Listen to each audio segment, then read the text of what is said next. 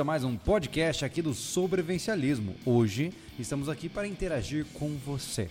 Estamos aqui para conversar sobre suas dúvidas ou simplesmente debatermos propostas tretosas e reflexões acerca do que vocês deixaram no nosso Instagram. Veja, devo explicar aqui, né? Hum. Algumas vezes a gente faz respondendo o chat, mas o chat do nosso sobrecast algumas vezes é um pouco insano demais. Ele acaba virando uma grande bagunça. Então a gente se antecipou dessa vez. Por mais que ah, os nossos podcasts não tenham muita antecipação, dessa vez é, é verdade. Não, não vá mentir. Cara, a gente tem reunião de planejamento de podcast toda quarta-feira, às duas horas da tarde. Exatamente. Às 18h30. então nós basicamente nos antecipamos e colocamos as perguntas no Instagram. Então se você não segue a gente no Instagram, saiba que lá no S Vivencialismo o Thiago soltou stories lá e pediu para você mandar suas dúvidas. E recebemos um monte, um monte de perguntas. Muito, Mu- muita. muitas perguntas e vamos respondê-las hoje. Estamos tranquilinhos aqui, ainda sobrevivendo ao nosso período de adaptação na nova, na nova casa, né? É, ainda tem eco aqui, pelo menos ainda pra tem mim. eco. Ainda vai mais um mês pra pra arrumar a casa, no mínimo, É, né? tranquilo. Mas vai ficar tudo bem por aqui. Ah, exatamente. Devo avisá-los Hum. que está havendo uma potencial contínua tempestade lá do lado de fora. Na hora ou outra dá um brilho na porta de relâmpagos. Então, se por acaso Tava a gente bonito. sumir, se a gente sumir daqui, você sabe que provavelmente o prédio desabou e aquela coisa toda. Quem é que né? não acha É. bonito uma tempestade quando tá vindo, né? Só quando tá vindo mesmo. Aquele parafuso de É. nuvem lá. Eu não entendo nada de nuvem, cara, mas acho muito massa. É, mas esse é o termo mesmo. É, é? é nimbus parafusos. É. Hum. É. E uma colunimbus. O que seria? É Uma coluna De, de, nuvem. parafuso. Não, nimbus é, é nuvem. É, Tá, mas peraí. Nimbus columbus é tipo uma nuvem de, de, de, De Cristóvão Colombo. Colombo. É. Ah, tá. Entendeu? Manda mais dúvida. Eu tentei continuar, mas tem coisa que não dá, né? Não dá, cara. Mas o mais importante é lembrá-los que este podcast não acontece de forma é, aleatória e absurdamente independente. Nós temos vários apoiadores que estão aqui conosco. Olha só, a gente sentou para pensar um pouquinho e a gente observou que muito do que faz esse canal girar vem do financiamento de vocês. É. É isso mesmo, veja só. Ah, os superchats que vocês mandam aqui no podcast, quando você se torna membro clicando aqui embaixo, vocês compõem uma boa parte da nossa rentabilidade que faz com que o projeto continue existindo. Exatamente. Então, se você tem seus 8, 7,99 é isso? Isso. É, se você tem 7,99 aí para você entrar na comunidade do sobrevivencialismo, eu não sei se a gente a gente divulga muito pouco isso, eu sei. Mas se você clicar no tornar-se membro aqui embaixo, você vai ter eh, alguns benefícios. O primeiro é que você vai poder entrar no nosso Telegram. Ou seja, no grupo do Telegram do SV estão várias pessoas que apoiam o sobrevivencialismo e se conhecem ali dentro. Nós temos dentro do Telegram ali vários subgrupos, né? Então tem é, pessoal falando de autossuficiência, pessoal falando de tecnologia, de finanças. Então é realmente uma espécie, quase, quase que um fórum, né? Tem várias salas diferentes, Tá bem todo mundo conversando. É, É, agora nós devemos ter o quê? Uns 200 a 300 300 participantes e lá. pouquinho. é. 300 participantes lá, que são aqueles que, de certa forma, por estarem conosco, ajudam o canal a continuar. Então, se Exato. você gosta do nosso trabalho e quer conhecer pessoas que pensam como nós, preste atenção. Ah, Júlio, eu sou o único cara que gosta de sobrevivencialismo aqui da minha região. Tá vacilando. Torna-se membro, entra lá no Telegram, que você vai conhecer um monte de gente legal. É, inclusive, olha só, no grupo do- dos apoiadores tem muita gente, por exemplo, de São Paulo. Uhum. E eles se juntaram, mas aí Pois são é. os mais chegados e fizeram Sim. um grupo de São Paulo. Isso que é legal. Entendeu? Então, lentamente você vai conhecendo as pessoas. E se você não for uma pessoa complexa ou mal educada, ah, você provavelmente vai ser muito bem recebido e as pessoas vão adorar conversar com você. E lá dentro do grupo tem várias pessoas que são caricatas, que têm eh, já os seus memes estabelecidos, né? Os caras que manjam muito de tecnologia, os caras que manjam de finanças. E você vai se integrando lá com a gurizada também. Vai ser um prazer ter você no grupo de membros do sobrevivencialismo, certo? Ah, além disso, essa semana foi uma semana muito legal no portal, né? Lá no nosso, na nossa área para assinantes. Se É. você não sabe, nós temos um portal que é separado do YouTube, onde nós temos vídeos que não vêm aqui para o YouTube e já batemos 200 200 vídeos. Batemos 200 vídeos no portal SV. Olha só, 200 vídeos que não estão no YouTube. Que são vídeos onde a gente apresenta conhecimentos de forma diferente, novidades em termos de conhecimento. A gente trouxe especialistas para gravar vídeos conosco, fazer séries de vídeos conosco. Tem de tudo que você imaginar lá dentro. Essa semana, para você ter uma ideia, nós lançamos dois vídeos. Um, inclusive, com o Thiago como, como protagonista, onde nós É. mostramos a nossa, o nosso kit médico do clã, ou seja, uma bolsa que reúne grande parte dos insumos para APH em caso de emergência para nossas famílias. E também mostramos um vídeo sobre equipamentos para reação a situações de combate ativo. Ou seja, o que, que eu visto no meio da noite para enfrentar um potencial agressor. Lá no portal a gente fala de arma de fogo, a gente traz muita coisa de uma maneira muito mais solta que a gente não faz aqui no YouTube, porque o YouTube a gente sabe como é. É, né? e outra, a semana que vem já tem um vídeo do Anderson falando sobre o gerador de energia. Ah, é verdade, Entendeu? é verdade, tem razão. Isso é bem legal. Então tem muita coisa massa, são duas postagens por semana que a gente solta lá. E essa semana, na sexta-feira, né, tem live. Uhum. Então nós faremos a live do portal na sexta-feira à tarde também. Vai ter sorteio de equipamento lá. Então fique à vontade para conhecer, o link vai estar aqui na descrição. Ou se você quiser, escreve aí portalsv.com.br. Combinado? Exato. Ao longo da nossa conversa, nós teremos também os nossos apoiadores, que é a Morgantes Metais e a Palácio das Ferramentas, é, aparecendo aqui na nossa tela. Então fique à vontade para conhecer o link deles na descrição. Quer ferramentas? Palácio das Ferramentas. Você precisa de joias ou de metais preciosos? Com certeza, conheça a Morgantes Metais. Inclusive a dog tag do sobrevivencialismo, né? É, e vai sair novidade, hein? Mais novidade. Vai sair novidade. Novas novidades. novas novidades frescas. lançamentos. De lançamento. Exato. Legal, Semana que vem a gente dá um jeito de falar alguma coisa mais É, na próxima semana. É, Já para aqueles que gostam de acompanhar ao vivo o podcast, saibam que no dia 5, né? Isso. Nós estaremos aqui com o Avelino mais uma vez, o Avelino Morgante, que é o proprietário da Morgantes Metais, Uhum. para conversar mais uma vez sobre os avanços, cenários, preocupações e antecipações do cenário econômico global. Depois disso, no dia 10, 12, é isso, Isso. Nós, nós estaremos com o Barbakov, Exato. um corredor de corrida de obstáculos e o organizador da Strong Race. é Strong isso? Race, lá a de Strong Joinville. Race em Joinville. Joinville. Em- Em Joinville. É isso. É, na Vila de Participar, entendeu? Dia 30 de abril vai ter essa corrida, a gente vai estar correndo lá juntos. É. E ele vai estar aí para trocar uma ideia sobre esse esporte conosco. Né? Então vai ser muito legal também. Boa. Feito? É isso É, aí. Podemos começar? Temos algum superchat? Temos bastante superchat já. Muito Sério? obrigado. Caramba. Então vai Exato. lá. Dá uma passada aí para depois a gente perguntar nas Superchat perguntas. primeiro. Isso. Vamos lá. Vou passar pelo, pelo chat aqui. Como você quiser, meu amigo. Fábio Kurek. Vocês já pensaram em cultivar cogumelos no rancho ACV? Pode ser uma boa. Eu Sim, sempre Fábio. penso. Na verdade, é, minha esposa consome muitos cogumelos, não dos alucinógenos, né? Mas ela consome, ela consome muito o shimeji, o shiitake. Agora até que deu uma diminuída. É. Mas ela houve uma época onde ela consumia muito. E é um negócio que, na minha concepção leiga, parece ter um alto valor agregado, né? É, eu, eu, eu tive muito interesse. Eu não como, não gosto, mas eu Uhum. tive um interesse muito Comercial, comercial, né? nele, É. porque é, é assim, não é fácil, sabe? Isso aqui ele é, é simples de ser feito. É, a minha preocupação, quando eu comecei a pesquisar sobre a- o cultivo de cogumelos, era o fato de que não tem nada a ver com plantas, assim. Plantas geram sementes, bota semente na terra, Uhum. a planta cresce e dá mais sementes. É outro, é isso. é outro reino, né? Cara, você vai para fungos, você tá falando de micélio, inoculação de substrato, montagem de substrato. Assim, assim ó, é realmente entrar, como você disse, em outro reino, né? Em outra história. Então eu fico, fiquei um pouco assim, mas ah, no futuro eu quero mergulhar a fundo nisso. Talvez, eu não sei se eu vou ter competência para chegar a nível comercial, mas é muito legal mesmo. Não está excluído da nossa, da Não, nossa não. possibilidade, não. Ah, ainda tem. Não tá organizado isso, mas a gente vai fazer um cantinho pra isso. Né? Vamos, vamos sim. É. Não, tá pla- no, plan- não tá no plano lá do. do No do rancho que eles plano viram no- diretor do rancho. é, plano diretor do. O Guia de Armas, boa noite. E ele falou uma coisa óbvia, né? Tiago Júlio lindo. lindo. Tiago lindo. Tá escrito aqui, não precisa mentir, né? O Davis Ramos, deixando meu abraço da semana. Valeu. Um abraço, meu amigo. Obrigado pela força. Fernando 30413, Hum. esse é o sobrenome dele.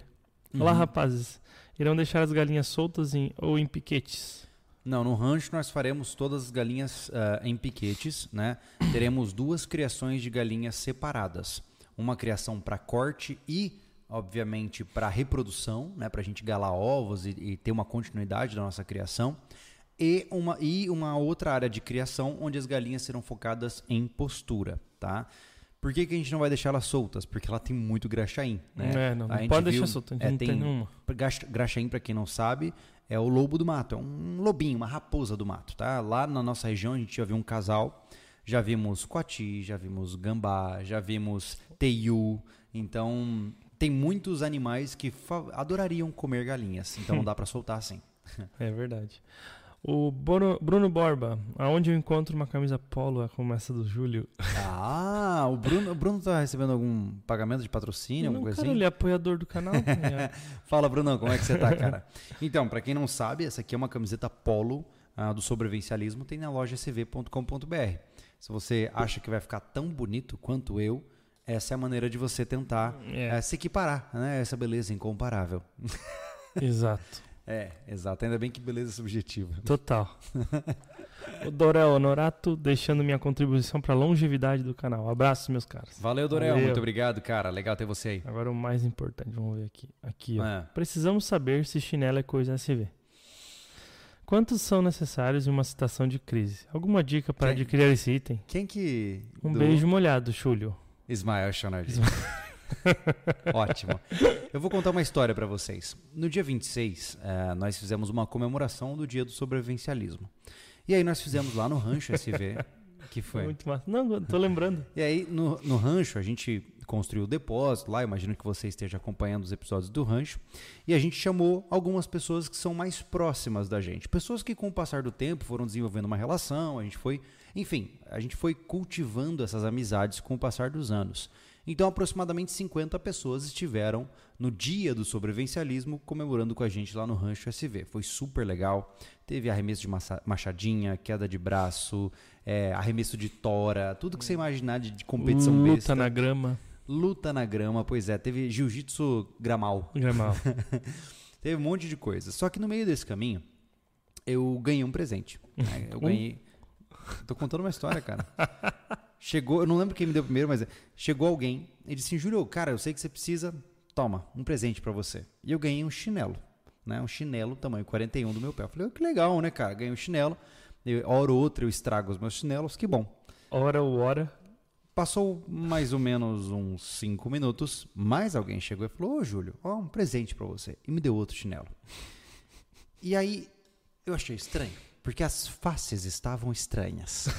Sabe quando a pessoa te dá aquele presente e fica. Sabe? Mais ou menos essa é a sensação. E aí, resumindo a história, eu ganhei mais de nove chinelos. Por alguma razão. As pessoas que foram ao evento acharam que seria no mínimo cômico pegar a ideia de que o meu chinelo está sempre arrebentado e todos eles me darem chinelos. Elas acertaram, porque eu tô rindo a situação até agora. Resumindo, eu tenho, eu acho que são nove. Eu acho que eu tenho nove pares de chinelo uh, eh, para utilizar. Então, obrigado pelo presente. Né? É, foi fantástica a ideia de vocês. Ó, o só eu vou pular um superchat depois eu volto lá. Uhum. O Marco Passerini perguntou quantos chinelos um homem adulto usa na vida inteira. Tá vendo? Mais um, mais um que estava presente na cena do crime. Ó, o o Marcelo Del Castanhal. Boa noite, senhores. Semana passada fiz meu desafio de invasão.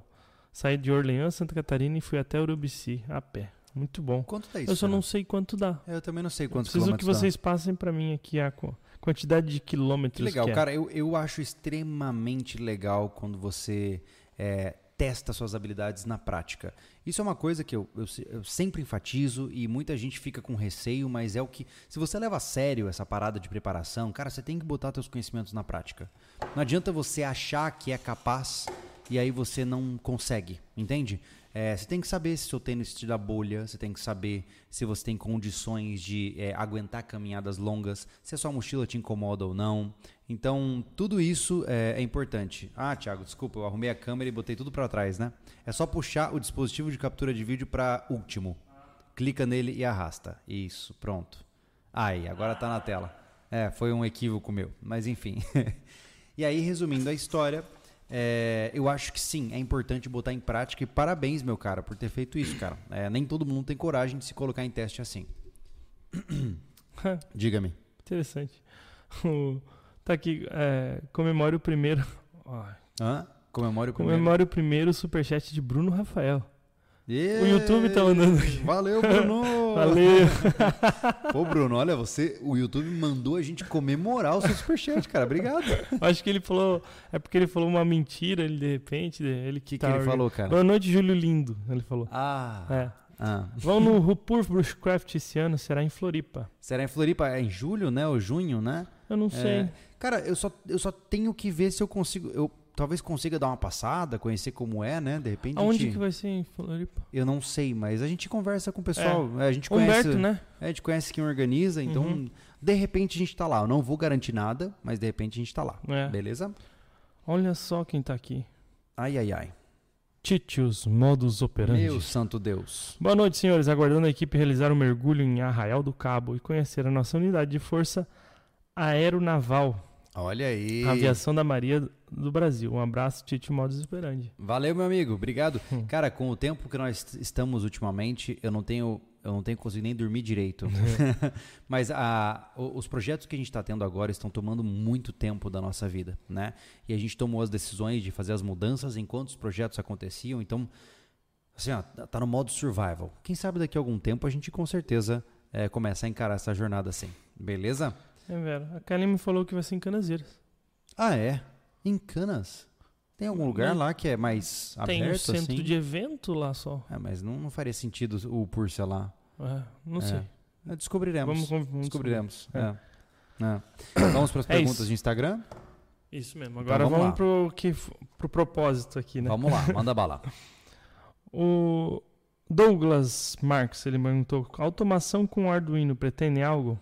Sim, Já tá meu na- caro. Ó, no dia 13, se nada atrasar na gravação, nós, nós fizemos, eu fiz, na verdade, junto com a ajuda do André Novelli, um dos apoiadores deste canal, nós fizemos ah, um dispositivo de Arduino, onde com uma tag RFID você ativa uma trava eletromagnética. E aí a ideia é construir algum móvel com algum recipiente oculto, onde ao colocar o seu chaveiro em cima, ele abre este local eh, antes eh, completamente escondido. Essa é a ideia, né? Foi a primeira coisa que eu fiz em Arduino. Para mim é um pesadelo. Eu não sou um cara assim, ó. Se tem uma coisa que eu aprendi na minha vida é que esse mundo de programação, cara, não me pertence mesmo assim. Mas eu fiz e foi muito legal.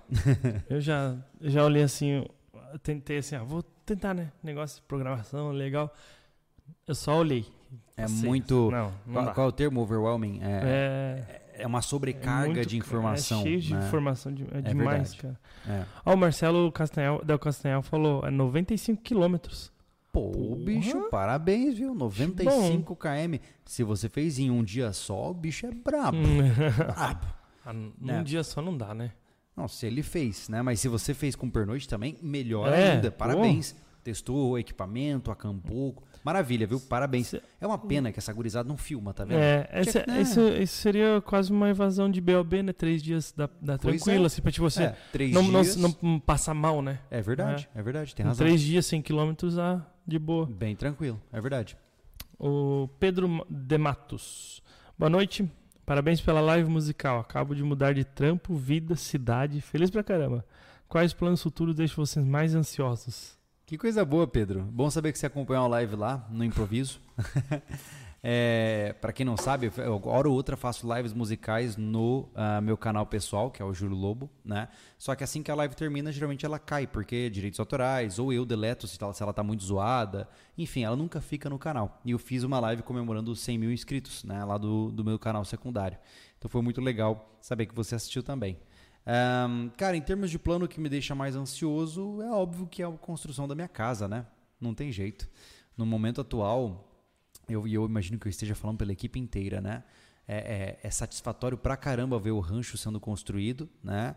E a gente sabe que se a gente manter a força de trabalho e, enfim, se as coisas continuarem como estão, é inevitável que o rancho seja um lugar muito bonito, né? Que tenha chalés para vocês alugarem e descansar. A gente vai estar lá, vai passear pelo lugar, vai ser aquela coisa agradável que a gente sempre sonhou. Mas falando de forma pessoal, eu quero morar lá, né? Quero sair do aluguel o quanto antes. É, essa é a minha ansiedade também. é. Na verdade, é, todos, todos os fatos que culminam nisso, né? É, exato. Então, tem que vender minha casa, É verdade, tem que né? construir. Ó, se alguém quiser comprar a casa do Thiago lá de Floripa, É. né, entre em contato com ele. Vamos lá. Vamos. O refúgio. Duas perguntas numa aqui, tá? O, Be, o Be, Vamos. Betchouzeira aqui. Casa Mãe terá início esse ano? Refúgio 2.0 só em 2024?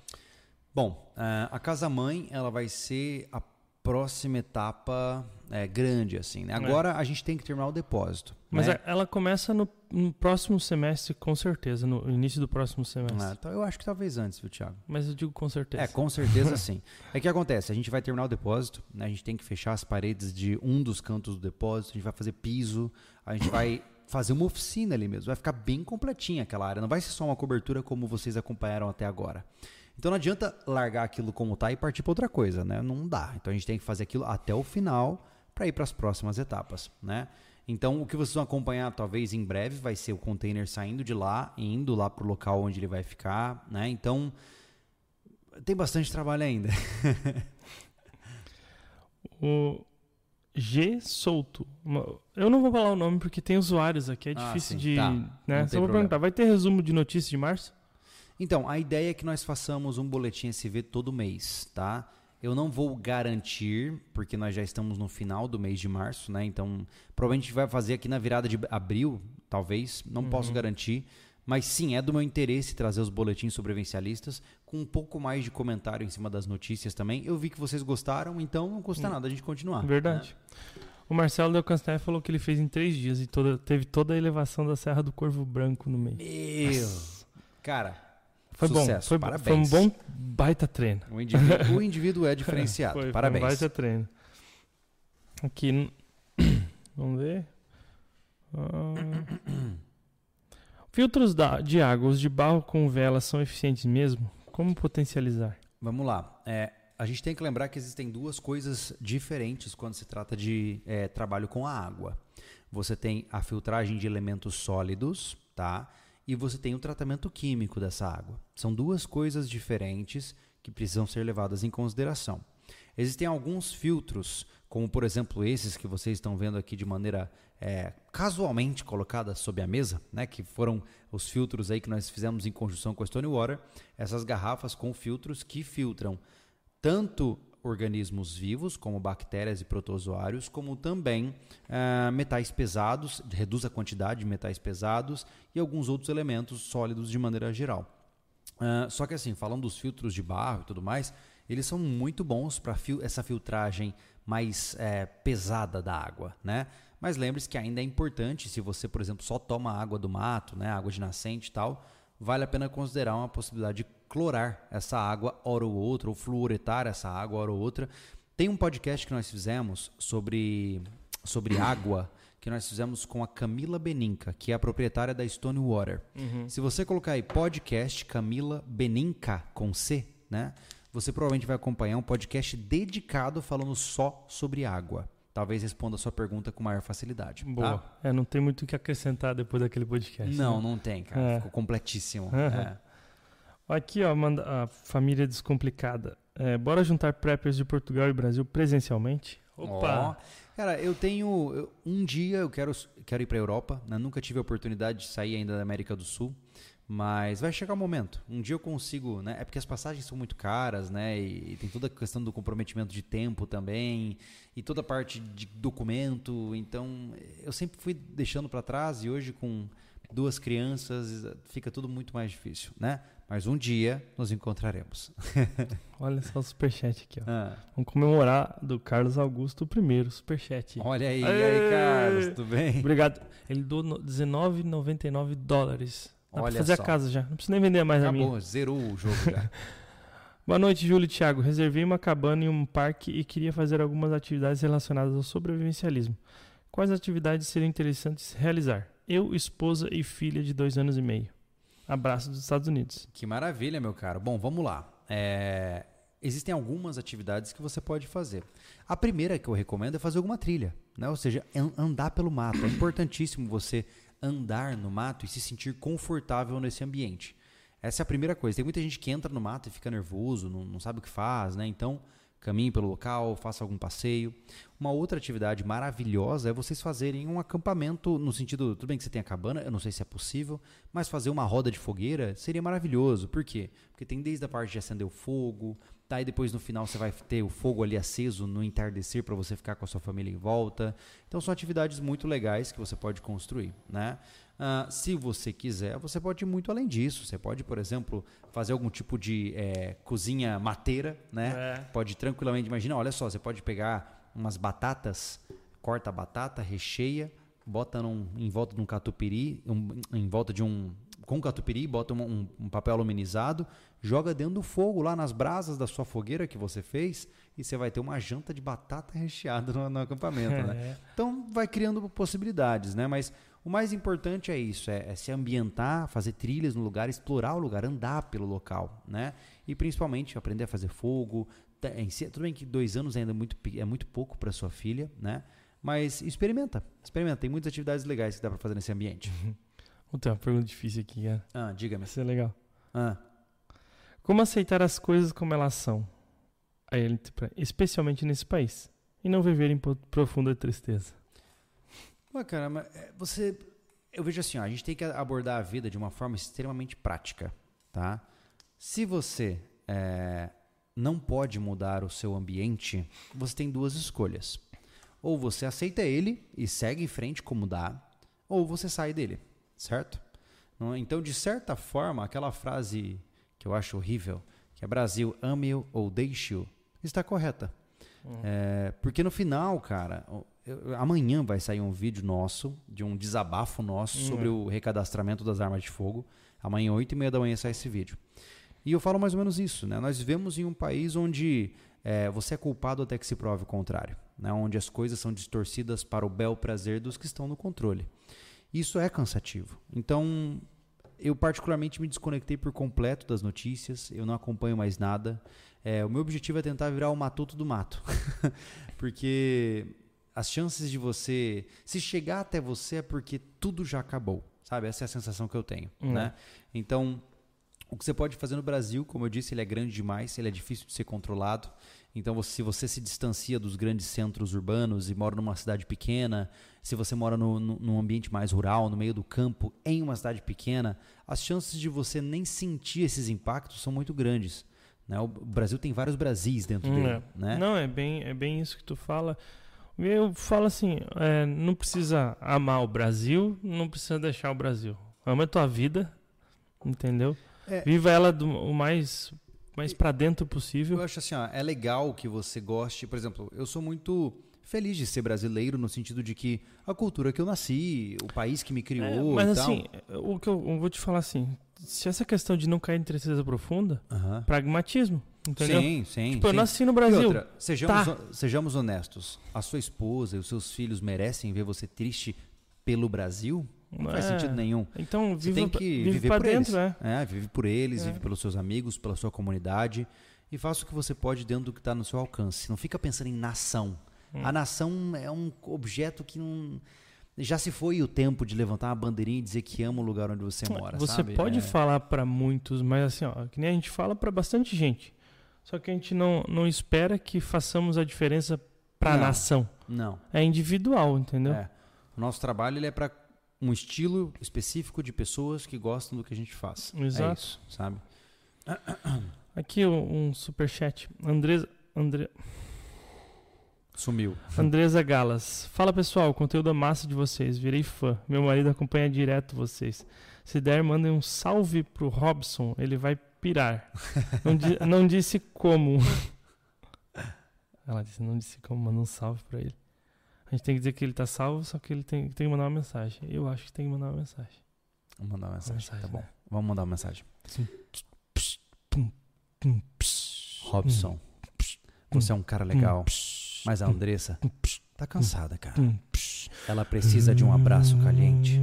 Ela precisa daquele olhar profundo onde você olha pro coração dela e diz: Andresa, eu quero dez filhos agora. Então, Robson, esse recado é para você. Boa. Muito bom, bom, cara. Parabéns, tá melhorando cara, esse beatbox aí, tá, tá, bom, né? tá ficando top. Caraca. É.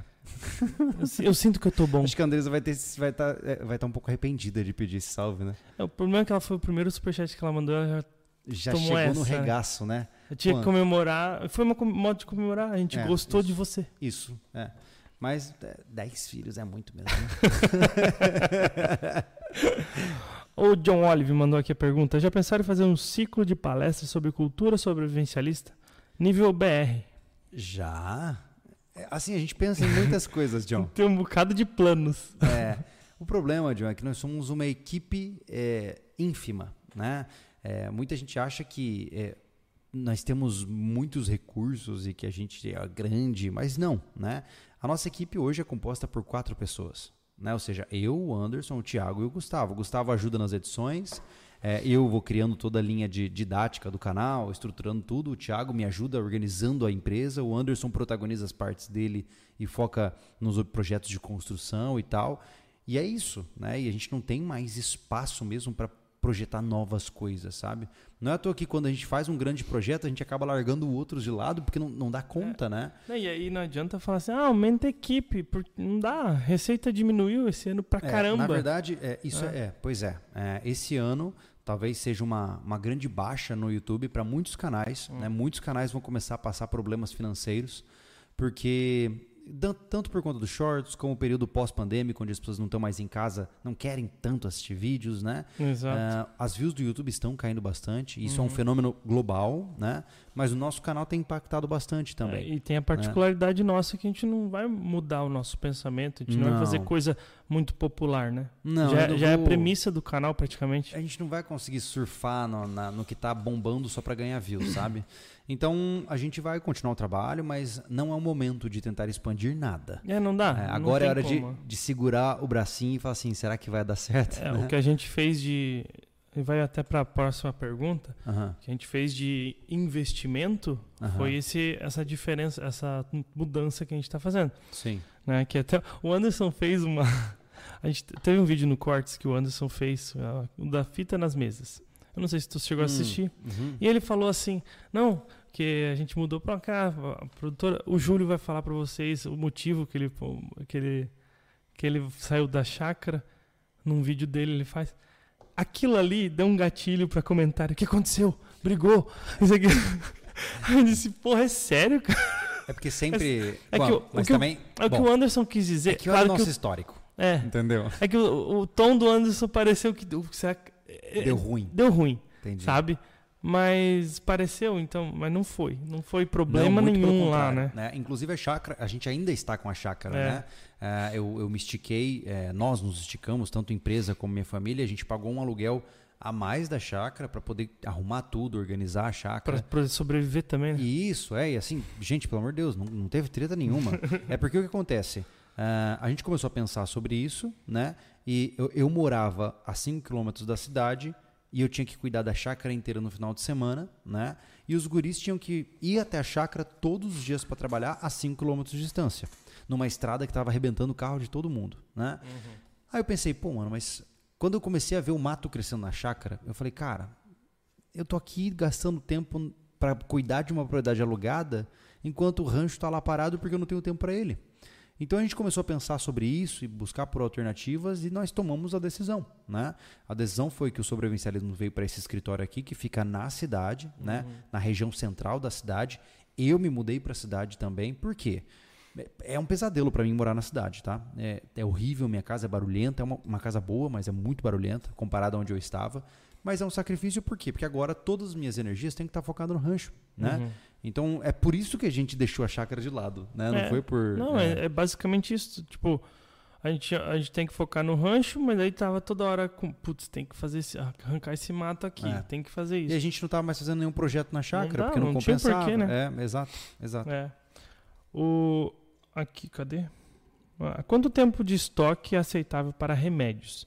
Já que comida é de três meses.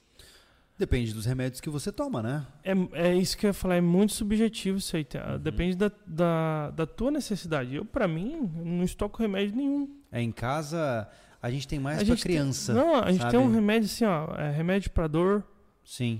e só. E uma pomada, tá é. ligado? É, quando, a gente- quando você tem filhos é um pouco mais chatinho, porque você tem que ter mais pomada passadura, você tem que ter é, aqueles, eu nunca vou lembrar o nome, remédio para dor de ouvido, essas coisas que criança hora ou outra tem, né?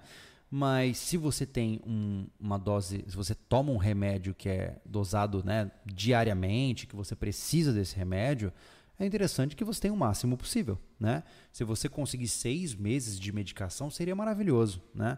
Agora, se você não toma nada de forma crônica, né? Ou seja, de forma constante, o básico já resolve, né?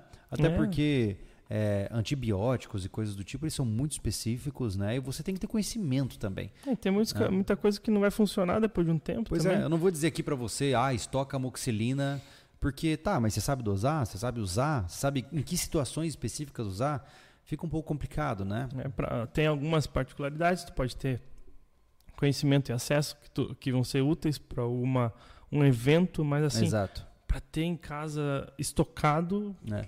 É Vou muito difícil, Que cara. é o típico assunto que seria legal pegar um cara que manja pra fazer um texto pro portal, né? Uhum. É. O texto que ninguém mais lê, é esse que É. tá falando? Esse. Ah, esse. tá. O- então tá, esse aí que perguntou que tem um superchat. Vamos. Carlos Almeida, Meliponário Irapitã. É o Olha 08 o homem, da 08. UDR. E aí, é. Carlos, tudo bem, cara? É, boa noite, Júlio e Thiago. Tá massa demais os vídeos do rancho. Como anda o projeto com as abelhas nativas? Cara, é, a gente tem inclusive duas iscas lá de Jataí que precisam ser retiradas e transportadas para caixas. Então já né? estão lá. É, já tá lá, Já né? estão já tão lá. É, é, mas assim, a gente vai. Um, uma das- um dos nossos planos é ali no nosso depósito onde a gente está construindo. É, vai ter um quarto fechado e uma das paredes virada para fora, obviamente, a gente vai fazer prateleiras e colocar ali as caixas de abelha sem ferrão. Nosso objetivo não é explorar comercialmente, é a gente vai deixar ali. É. Quem sabe no futuro a gente faz outra coisa, mas deixa assim. Do É. clã, a Kellen, ela tá fazendo o curso de. é, um curso, vamos lá, que, que, a Prefeitura de Rio do Sul, se eu não me engano, ofereceu, de- sobre abelha sem ferrão. Rapaz, inclusive a gente tem uma coisa para resolver. Hum. Nossas abelhas ainda estão na chácara. Sim, sim, Só que a gente, se a gente levá-las pro rancho, a gente tem que levá-las pro local final. sim. Então a gente vai ter que levá-las para um local intermediário enquanto isso. Exato. Ai, ai, ai. Vai dar ruim. É ou minha casa ou a sua. Né? Hum. Tanto faz. A minha tem bastante aranha, sabe que elas matam as aranhas? Ia ser uma guerra interessante de ver acontecendo. Imagina. Ah, não tem nem ferrão, cara. Elas são pacifistas, É, né? tá louco. Sou muito fraquinha. Inclusive, Júlio, o Robson tava aqui Ah, online. Ele falou: tô aqui, tô aqui. Tava pela TV. Valeu, Júlio, Thiago. Te amo, Andresa. Muito bom. Eles vão fazer 10 filhos mesmo. ótimo. Nesse momento, Excelente. eles pararam de assistir o. Ao É vivo. mesmo? É, exato. Multiplicar é você.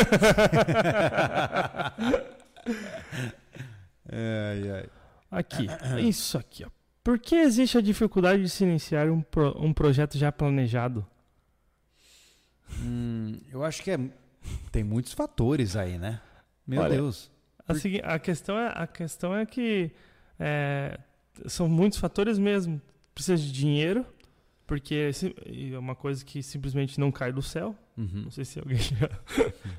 é porque o pessoal está acostumado com a velocidade do YouTube.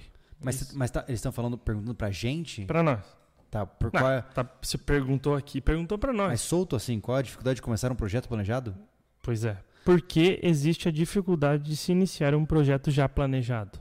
Hum, não sei se ele tá se referindo à casa mãe ou. Dá pra entender de várias maneiras, é, mas no nosso é. caso é falta de dinheiro e tempo suficiente. É, no nosso caso são só duas variáveis simples, dinheiro Hum, e tempo, é. né? É, mas é, se você está falando de uma forma mais abrangente, é, eu diria que também tem que haver o fator motivação. Algumas vezes você planeja coisas que você não realmente quer e aí você acaba procrastinando elas, né?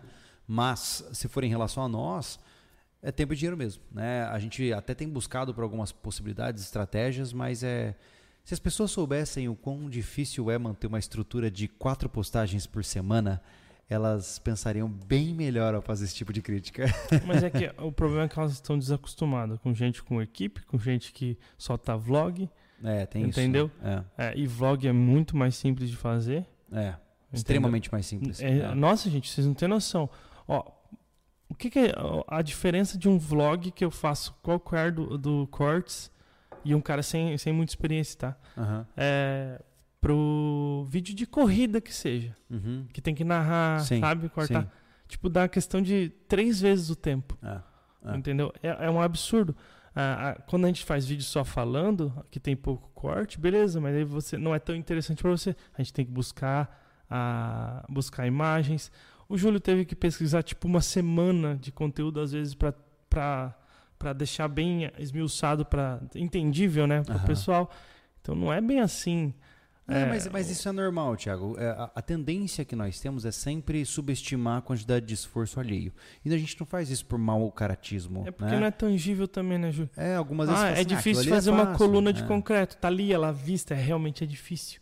Entendeu? É, é. Ou não, tá? Não, isso é rapidão. Bota uma tábua ali, ferro. Não, mas pã. daí a gente bate nesse cara e se transforma ele na coluna. Ele apodrece ali dentro, entendeu? Esse cara merece isso. Ah, se você soubesse quantas centenas de milhares, Thiago. Eu sei, por isso que eu tô falando pra ele direto, assim, tá ligado? Aqui vai ter alguma oportunidade de conhecer o rancho, tipo um pacote de viagem só que pro rancho. Vai. Vai. É, é como a gente já falou, eu não sei se a gente já foi claro é, em relação a isso. A ideia do rancho é que nós tenhamos sonhando alto, né? Cinco chalés lá dentro, de variados tamanhos. A gente quer fazer chalés temáticos também. Temos algumas ideias que a gente ainda não quer revelar, mas é, a gente quer fazer uma experiência. O local vai se tornar um local de hospedagem, né, onde a gente vai ter a nossa cultura de subsistência, a nossa comida e aquela coisa toda, né? Mas é um lugar para você ir curtir um sossego, né? Então, por exemplo, ah, Júlio, eu quero eu quero ir na réplica do refúgio. Cara, a gente vai fazer uma réplica Hum. do refúgio lá, né? Talvez Nossa. uma versão um pouco maior e tal. Você vai poder ficar lá. E como a gente vai morar lá, a gente constantemente vai estar se trompando, né? E no futuro eu quero fazer oficinas lá dentro, quero trazer instrutores e fechar pacotes com pessoas para irem lá. Quem sabe mais para frente bota uns cavalinhos para fazer uns passeios a cavalo. Ah, então sim. a gente vai. Não, tem um bocado de coisa pra fazer lá. A ideia é essa mesmo, É tá? projeto. É que assim, ó, a gente fala. é, com a maioria absurda sendo ansiosa, o projeto de 20 anos parece que é inalcançável, né? É verdade, é verdade. É, é engraçado que eu falei, o rancho é um quadro que dura décadas. Exato. né? E os caras estão alucinando já, porque teve gente incomodada que em um ano a gente não fez nada. Eu fiquei Hum. pensando, nossa. Vem É. não fazer nada aqui que nem eu fiz. inclusive, inclusive, né? Recentemente nós estamos muito felizes porque somos agora proprietários do rancho, né? É, no dia 25 de março.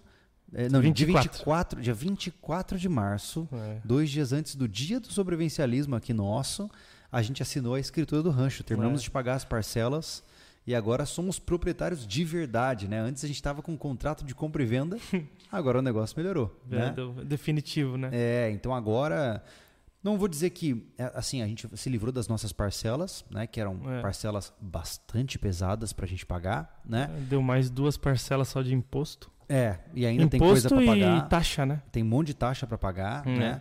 Você se assustaria em ver os valores, mas é a grande questão é que assim esse valor que antes era dedicado para as parcelas, se as quedas de rentabilidade do YouTube não forem tão dramáticas quanto a gente está prevendo, ele vai ser convertido para acelerar um pouco mais os projetos do rancho, de certa forma. É, né? a- o nosso objetivo totalmente é lá o rancho, né? É, A, a queda, Exato. a queda já é uma realidade, né, Júlio? Sim. Tu sabe disso. É, então, não, então- não é, uma, não é uma, uma, uma possibilidade, ela já É. aconteceu a queda. é porque antes o sobrevivencialismo juntava dinheiro para comprar um terreno. Uhum. Agora que nós temos um terreno, a gente tem que gastar dinheiro nesse terreno. É. Uma das coisas que o pessoal subestima muito é o custo da terraplanagem, né? Ah, É- não, total. É uma coisa que. é, quanto é que a gente paga na escavadeira? 350? Na, na grande, Na grande. é 3 mil dia. Olha isso. Preste atenção no que a gente está te falando aqui, tá? Um dia de escavadeira, 3 mil reais. Um dia. São 10, 12 horas de trabalho, né? Não, Aproximadamente. 10. 10 horas de Uhum. trabalho, né? E, e o que acontece, né? Quando você mora num terreno onde o relevo ele é diferente, no sentido de que não é plano, ele tem uma topografia acidentada, você acaba gastando mais com isso porque você tem muito trabalho para fazer. Tem que Sim. fazer estradas, você tem que fazer platôs, tem muita coisa para fazer. Esse é o custo de morar em um lugar É, legal que nem onde a gente tá. E não adianta tu, tu chorar, porque se tu comprar, for ver o valor de um terreno já plano, ele é, ele é muito mais. daqui. Ele é muito mais caro. Claro, É. eu, tô- eu só falo Não, dessa, eu, eu tô te dizendo isso, realidade. cara, porque assim, ó, um cara que mora lá no, no, no centro-oeste, ele acha que a gente é insano de ter comprado um morro, Tá, entendeu? e, e o bom senso foi, pra, foi embora, né? Mas, ô Thiago, Porque eu vou, as- ficar, eu vou ficar dando pitaco pra ele que ele comprou um, um negócio que não tem água, vamos falar assim. mas a questão não é essa, Ah, mas cara. tem que, é- fazer, tem que fazer poço nisso, é isso? Tipo, Ah, a se, não- realidade... se o cara não tem bom senso, vai ficar assim, tu é maluco, vai ter Mas que é fazer que todo mundo mede a opinião alheia por base na realidade dele, É. entendeu? Entendam, senhores, que vamos pensar assim, ó, se tem um terreno aqui em Santa Catarina, sei lá, se o hectare de terra em uma determinada cidade é, de morro, tá? É 50 mil reais, tô chutando aqui, qualquer valor, tá? É, se você for comprar ele plano, é 400 mil reais, você entende? O, o valor de um terreno plano aqui na região de Santa Catarina é extremamente caro, comparado a um terreno acidentado. Sem contar Né? que esse terreno plano provavelmente está em área de enchente. Tem isso também. Então, a topografia do estado tem esses desafios, É. né? Então, o que a gente gasta hoje de terraplanagem, por mais que pareça muito, sai mais barato terraformar todo o nosso terreno do que comprar um terreno plano, Sim, né? é porque é. diferente, cara. É, são realidades não tem, Não diferentes. tem como, É. como discutir isso. Não dá nem pra opinar sobre isso. Se eu for lá pra, pra Mato Grosso do Sul, Aham, eu vou comprar um terreno e eu sei que vou ter que fazer um poço, não é? muito provavelmente. Então, aqui é, uma insanidade tu ter que fazer um poço. É verdade. É verdade. É, é assim, tu, aí tu, tu comprou errado, vamos falar Cada assim. louco com a sua loucura. Entre aspas, né? Sim. Se tu tem que fazer um poço no teu terreno aqui em Santa Catarina, tu comprou errado. Pior que é insano mesmo, mas é verdade. O, Ja- o Jack, ele falou: Bolsonaro volta amanhã. Comentem aí. Tá bom. Tá. Ele que se dane. não poderia me importar menos. Eu não tenho a menor ideia do, do que vai rolar. Eu, eu não tô acompanhando notícia nenhuma, tá, gente? Quando se trata de política, eu fiz uma escolha de não acompanhar mais nada. Nada, nada, nada. Eu não entro em site de notícias. Eu deletei o meu Twitter. Eu não faço mais parte de nada, de grupo de nada, tá? Então, é, se o Bolsonaro tá voltando, se o Lula morreu, se o Pelé tá jogando bola, eu não sei de nada. Pois é. É, Eu não, eu não tô sabendo de nada mesmo. não entendeu? sabe que o Pelé nem joga bola mais. De fato. Então, assim, eu fiz isso é, para manter minha saúde mental mesmo, né? O que eu mais vi ao longo desse período agora de transição de governo, teve muita gente que adoeceu politicamente, né? E quando eu digo adoecer politicamente, é o cara ficar anoiado vendo notícias, se consumindo por raiva e brigando com os outros na internet. Cara, deixa eu te contar uma coisa. Esses caras estão lá em cima, não ligam para você, tá? É, nem o, o Lulinha não tá pensando em você e o Bolsonaro não tá pensando em você. É. Eles têm os problemas deles. É. Eles se importam com as coisas deles. Se for, se Então- for, se for alguma coisa se preocupar nesse, nesse ramo aí, vai da sua tua cidade o máximo. É, cara. Então, assim, eles se importam com o seu voto no máximo. Uhum. Né? De resto, sinto muito, cara. É. História das coisas cortes. Esse mês foquei no estoque de remédios e insumos, insumos médicos. Podia soltar um vídeo de como estocá-los e sobre a polêmica de usar antibiótico de peixe. Eu não sei qual é a polêmica. Sobre estocar, do, jei- ah, do jeito de, de acondicionar remédios, a gente já fez um vídeo no portal. É. Né? Não sei se, É. Eu não lembro se ele é assinante Eu de acho que ele portal. é assinante. Eu, eu acho que ele é, eu não lembro É. o nome dele por causa só vejo Pois a é. história das coisas. Mas enfim, tem um vídeo no portal sobre isso. No YouTube não vai ter. A gente É. não vai fazer. Porque o quadro vida no YouTube é uma. É sempre que Uma a gente loucura. fala de, de resgate e de saúde no sobrevivencialismo, como canal do YouTube, é, o vídeo sempre dá prejuízo. Hum. Então a gente desistiu. Gilmar Palega. Uia. Só mandando um salve. Essa jornada do Rancho Civil está sendo uma inspiração para muita gente, inclusive para mim. Acompanho muita gente há muito tempo e o Júlio segue sendo mais coerente. Que bom, Boa. cara. Fico feliz. Muito bom. É, não sai barato, né? Não, Ser coerente, mas Ô, rapaz. diga-me. Que legal, o Andrei Costa. Pô, ele mandou um superchat de Andrei 220 Costa. reais. Caramba, Andrei. Obrigado, Caramba, cara. Valeu, cara. Hum. Parabéns pelo canal, meus amigos. Gostei muito da saga da Expedição Cassino. Fizeram me lembrar do- dos treinamentos dos meus tempos de academia de bombeiros no Rio de Janeiro. Com certeza vocês são inspiração para muitos e mostram que nem tudo está perdido no Brasil. Pô, legal. Obrigado, Andrei. Obrigado. Obrigado, de verdade. É, nós somos teimosos, meu cara. Olha aqui, ó. John Olive.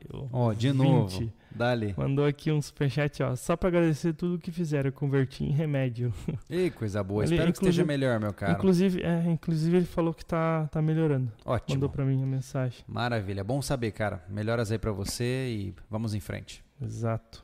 Vamos ver aqui. Vamos para as próximas perguntas de Instagram. Cadê? Ah, cadê, cadê? Perdeu-se. Com instruções básicas de sobrevivência, consegue se manter vivo em uma mata atlântica? Não. Depende. Que assim, Por ó, quanto tempo, com quais equipamentos, em que condições? essas noções básicas de sobrevivência é na Mata Atlântica? Pois é. Hã? É que assim, ó, vamos lá. É, o que que é... Primeiro, primeiro passo para entender se você sobreviveria é estipular o prazo, certo? Uma coisa é sobreviver três dias, outra coisa é sobreviver 30, outra coisa é sobreviver um ano, certo? Para cada prazo, você vai precisar de conhecimentos específicos e vai precisar de equipamentos específicos. Enquanto para passar três dias, uma ração de sobrevivência e uma lona já serve, é, entenda que para passar um ano você vai precisar de equipamentos de, de peso, como um machado, como um abrigo de verdade e coisas do tipo. Entende? Então, a sua pergunta ela simplesmente é impossível de ser respondida por falta de parâmetros. Não, não tem, não tem como. Se for assim, na, de base, se tu tem conhecimento de sobrevivência na Caatinga, tu não consegue usar eles muito na Mata Atlântica. É, é muito difícil. Eu, Hum. eu passei por esse processo, né? Tudo que eu conhecia de mato era no cerrado, né? E quando eu vim pra cá, eu me senti tipo no mundo avatar, assim, sabe? Totalmente plantas diferentes, é, um comportamento de mata é totalmente diferente. E foi muito legal para dar esse choque de realidade para mim. Mas de fato, você tem que treinar sobrevivência na área que você está e que talvez você tenha que passar por ela, né? É. Poderiam explicar por que colchão inflável é ruim? Saco de dormir é melhor mesmo no calor? Obrigado. Vamos lá, meu caro. A sua pergunta é muito boa, tá? É. Tem muita gente que acha que colchão inflável é isolante térmico. Não Veja, existe um índice de retenção térmica para materiais, certo? Assim como, por exemplo, uma caneca como essa aqui que está na minha mão, ela tem um índice de retenção térmica. O que, que isso significa? Ela vai segurar o calor que está dentro dela por determinado tempo em determinadas condições, certo? Um colchão inflável, ele não tem um bom índice de retenção térmica. Ou seja, ele perde, ele perde rapidamente, ou melhor dizendo, ele transfere rapidamente a temperatura entre dois corpos que estão nele. Porque apesar de ele ter uma camada de ar separando você do solo, essa camada de ar não tem nenhum tipo de estofamento ou isolamento de característica térmica. Então, um colchão inflável, ele vai na verdade fazer você passar frio, certo? Esse é o primeiro ponto. Ah, muitas vezes aquele EVAzinho fininho, aluminizado, tem um índice de retenção térmica superior ao colchão inflável, né? mesmo sendo muito menos confortável. Tá? E por outro lado, levando agora para a questão do saco de dormir no calor, ah, não necessariamente. É, todo saco de dormir tem faixas de temperatura apropriada. Por exemplo, eu tenho um saco de dormir da Deuter, que já deve ter 10 anos pelo menos, que é o Dreamlight, que ele é para temperaturas entre 25 e 15 graus, certo? Ou seja, 15 graus, se eu usar ele, eu já estou com um pouco de frio, tá? 25 graus ele já começa a ficar quente. Então, se eu for acampar nessa faixa, este é o saco de dormir apropriado. Agora, se eu for acampar para baixo disso, por exemplo, eu tenho o Astro, o Astro 400, que ele é até menos 2 graus. Ou seja, eu consigo, e menos 2 graus, crítico, quase entrando em hipotermia, tá? Ou seja, ele é ideal, se eu vou dormir num lugar que dá de 5 a 10 graus e eu estou agasalhado com fleece, ele dá conta. Então, geralmente, você passa calor ou frio quando você não leva em consideração essa faixa de temperatura do seu equipamento, sacou?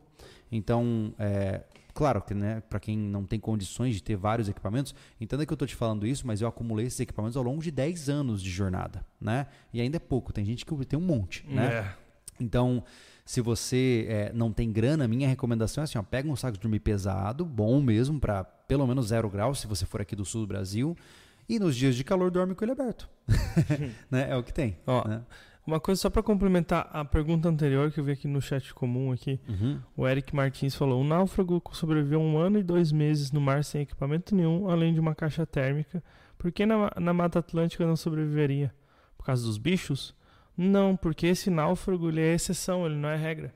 É, entenda que Na a, maioria dos naufrágios as pessoas morrem. Esse É. cara foi especial, ele simplesmente conseguiu dar um jeito, mas assim, por regra geral, você não sobrevive. é, é, esse é o viés de confirmação, ou melhor dizendo, o viés do sobrevivente. Né? Ah, tem uma história muito interessante, eu acho que eu já contei essa história em podcast aqui. Ah, a história dos aviões que voltavam da Segunda Guerra Mundial. né? Fizeram um estudo Ah. acerca dos aviões que voltavam da zona de combate. para verificar onde que os disparos pegaram nesse avião para poder é, é, colocar armadura nesse avião, né? ou seja, colocar uma blindagem melhor nesse avião para que eles possam sobreviver mais tempo. E eles perceberam que os aviões eram muito acertados na região das asas, principalmente, né? E aí a, a equipe começou a pensar, bom, então vamos blindar as asas, que é onde os aviões estão sendo mais acertados. Só que é o viés uh, de exclusão. Hum. Por quê? Porque se esses aviões voltaram, é porque que não teve problema. os lugares onde eles não foram acertados é onde geralmente os outros que caíram foram acertados. Ou seja, só porque um náufrago sobreviveu, não significa que outros mil sobreviverão, né? Mas ainda assim, entenda que cada cenário de sobrevivência tem estatísticas de sobrevivência diferentes, tá? Uma coisa é você estar no deserto, outra coisa é você estar na, no- na tundra, outra coisa é você estar na Mata Atlântica. Então, cada ambiente vai ter diferentes ameaças, né? E é muito difícil dar uma métrica, né? Mas saiba que sobreviver é uma exceção mesmo. Por isso que o cara tem que treinar muito, né? Quantas vezes você vê? ah, inclusive recomendo assistam o reality show chamado Sobreviventes na Muito Netflix. Vai sair o react próxima semana. na próxima semana, tá? São oito episódios, assista, vale a pena. Tá no Netflix, Sobreviventes. Já dá tempo deles assistirem, isso, é. dá, tempo de vocês assistirem e verem a minha opinião sobre ele. Boa. Mas lá você vai ver, cara, caras que tinham habilidade, mas tiveram azar, Uhum. entendeu? Então é assim que funciona, tá? Exatamente. O SZSV. Opa, e aí, conhece o método de comprar veículos no leilão da Receita Federal? São veículos com 70% do seu valor que foram tomados de financiamento. É, cara, eu Não nunca. conheço. É que assim, eu sei que os leilões são um baita esquema pra quem, pra quem manja disso aí, né? Mas eu sei que também você precisa ter a grana na lata, né? Então, é, não faz parte da minha realidade. É, é, e também é, é difícil, assim, é difícil de entender alguma coisa. Pra quem não tá familiarizado, né? É que Eu já tem um- entrei, eu já um, entrei. centralizador, né? Uma parada clara, né? Pra entender. Não, existe até a, a questão, a questão de leilão tem bastante coisa assim. Só que mesmo lá, Uhum. e eu sendo de fora, só olhando sem pesquisar, vamos falar assim, Sim. não é não é tão é, tão fácil de entender, sabe, essa questão dos leilões. Sim. Então é, não sei se é convidativo, mas pode ser, olha só, tem casos assim que tu fala agora, tem que ter o dinheiro na mão, Uhum. mas tem casos que não. Ah, é? entende? Então Entendi. tem que tem que depende, é muito. Eu não sabia dessa parte do carro. É que assim, Só tomado por, por financiamento, sem problema nenhum, se, se, menos de 70% ele falou? É, 70% do valor. É. É, o que é ainda é caro, né? É? Ah, nossa, vou comprar um Uno 2022 por 70% do valor. Vai Hum. sair 40 mil. Se tu compra no CNPJ, tu já ganha um baita desconto. É. É que assim, eu não olho para leilões porque eu não tenho dinheiro. Ah, sim, com Resumindo. certeza. Ele mandou aqui de novo, usa o colchão inflável e coloca o EVA em cima. Deu risada. Ah, aí, ele é um hacker. Total. É. O- aqui mais um. Tem bastante, hein? É, Caleb. Tomando um café e um pão de queijo direto de Minas, acompanhando essa live. Esse novo refúgio vou querer hospedar. Boa, Que. Caleb. Obrigado, cara. Obrigado É. por nos acompanhar. Oh, Radamés Benácio. Boa noite, amigos. Cheguei atrasado hoje. Já é um pouco tarde aqui. Fala, Radamés. como é que Valeu, você tá? cara. Muito bom ter você aí, como sempre, cara. Aqui tem outra pergunta. Uhum. É, por que as câmeras estavam desligadas assim de semana? Ah, vamos lá. Vamos lá. Esse final de semana foi dia 26 de março, como eu falei pra vocês, né? A questão da festança aí do sobrevivencialismo. Só que a gente não divulgou isso para o público aberto porque tinha muita gente na festa que a gente não sabe se queria aparecer, É. né?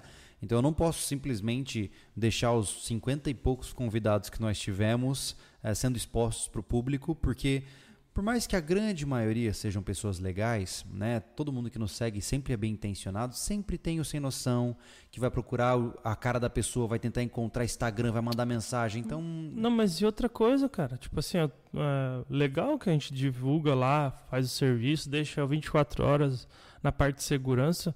Mas eu, por exemplo, se eu for lá com os guri pra comer um churrasco entre família, eu quero que desliga a É, câmera. Eu não, exato. quero, eu não quero que todo mundo fique lá dando pitaco como eu como. não, não, entendeu? não. É. Se a gente tá trabalhando, é uma coisa. É, é, vocês vão diferenciar muito bem quando a gente tá trabalhando quando a gente tá nossa, no nosso lazer. é. Eu, particularmente, não quero, na minha hora de lazer, alguém ficar me olhando lá. Ah, é claro, Entendeu? claro. Até porque você nunca sabe quem tá te olhando. Não. Nunca sabe. Não, e não é que na Imagina, verdade. aí eu tô lá no rancho, aí de repente a Luninha tá lá brincando no açude, aí tá lá pelada pulando do açude, aí, pô, aparece na câmera. É, é assim, é, tipo, não dá, né? é um. é o pouco de privacidade. Quando o pessoal fala muito, né, que a gente, a gente fala, vocês vivem uma vida de vocês que é privacidade como, né? Aham. Mas é, é esse mínimo que a gente quer. É, Ponto. É. Entendeu? Mas em relação a este final de semana era por conta disso, né? A gente não vai expor pessoas que são convidadas nossas, né, para esse tipo de situação, tá? Exato. O... Perguntaram também, eh, tem vídeo de que bateu 2 milhões de, inscri... de visualizações no, no, refúgio espacial. Por que pararam? Porque não tem tempo? Porque falta um pouco É. de tempo, cara. Exato. Tiago, acabei de ver o vídeo da corrida. Pelo amor de Deus. Pra que era o apito? e ele colocou uma hashtag legal. Ah. Hashtag Júlia Amarelou. Ah. O que aconteceu, gente? Dia 18, né? Ou 19? 19. Dia 19 teve a Green Race, que é uma corrida de obstáculos em Dona Ema, em Santa Catarina. E eu havia dito pro Thiago que eu iria com ele, né? Só que infelizmente, né, na mesma data, meus pais estavam chegando no aeroporto para eu buscá-los. Então, resumindo a história, eu tive que cancelar com o Thiago. E naturalmente, ele passou o resto de toda a nossa existência, ele passará o Passará. resto de todas as nossas existências É, faltou só- falando que essa corrida eu não Eu, fui. eu ainda né? não encostei na testa dele a medalha. Esqueci É, disso. é, Bo- pois é. Obrigado por lembrar, pessoal. Mas enfim, segue a vida. O apito servia pra. é, Como era uma área muito grande e tinha hora que a gente tava no meio de um, de um, de um córrego lá e não tinha gente suficiente. Não tem como ter gente suficiente nesses casos, né? O, o apito facilita o socorro, que era bastante íngreme. Teve gente que quebrou dedo, teve gente que Meu quebrou Deus. pé. É, é o risco, né? Sim. E, e para chamar o socorro, se tu está num lugar onde não tem ninguém passando, né? Às vezes tu fica sozinho na corrida. Sim. Aí o apito facilita, entendeu? Por isso que eles obrigam o apito. Aqui o Carlos. O vídeo do canal que mais me serviu foi o dos equipamentos a levar no carro. Cada viagem que faço que eu passo que faço eu passo menos perrengue, mas Uhum. sempre falta ou sobra algo, algo. Normal. Normal, cara. Você vai construindo aos poucos e de acordo com a sua realidade, né? É. É uma coisa que eu acho que é tão básico, cara. Pô, leva uma garrafa d'água no carro, cara. É. É tão básico.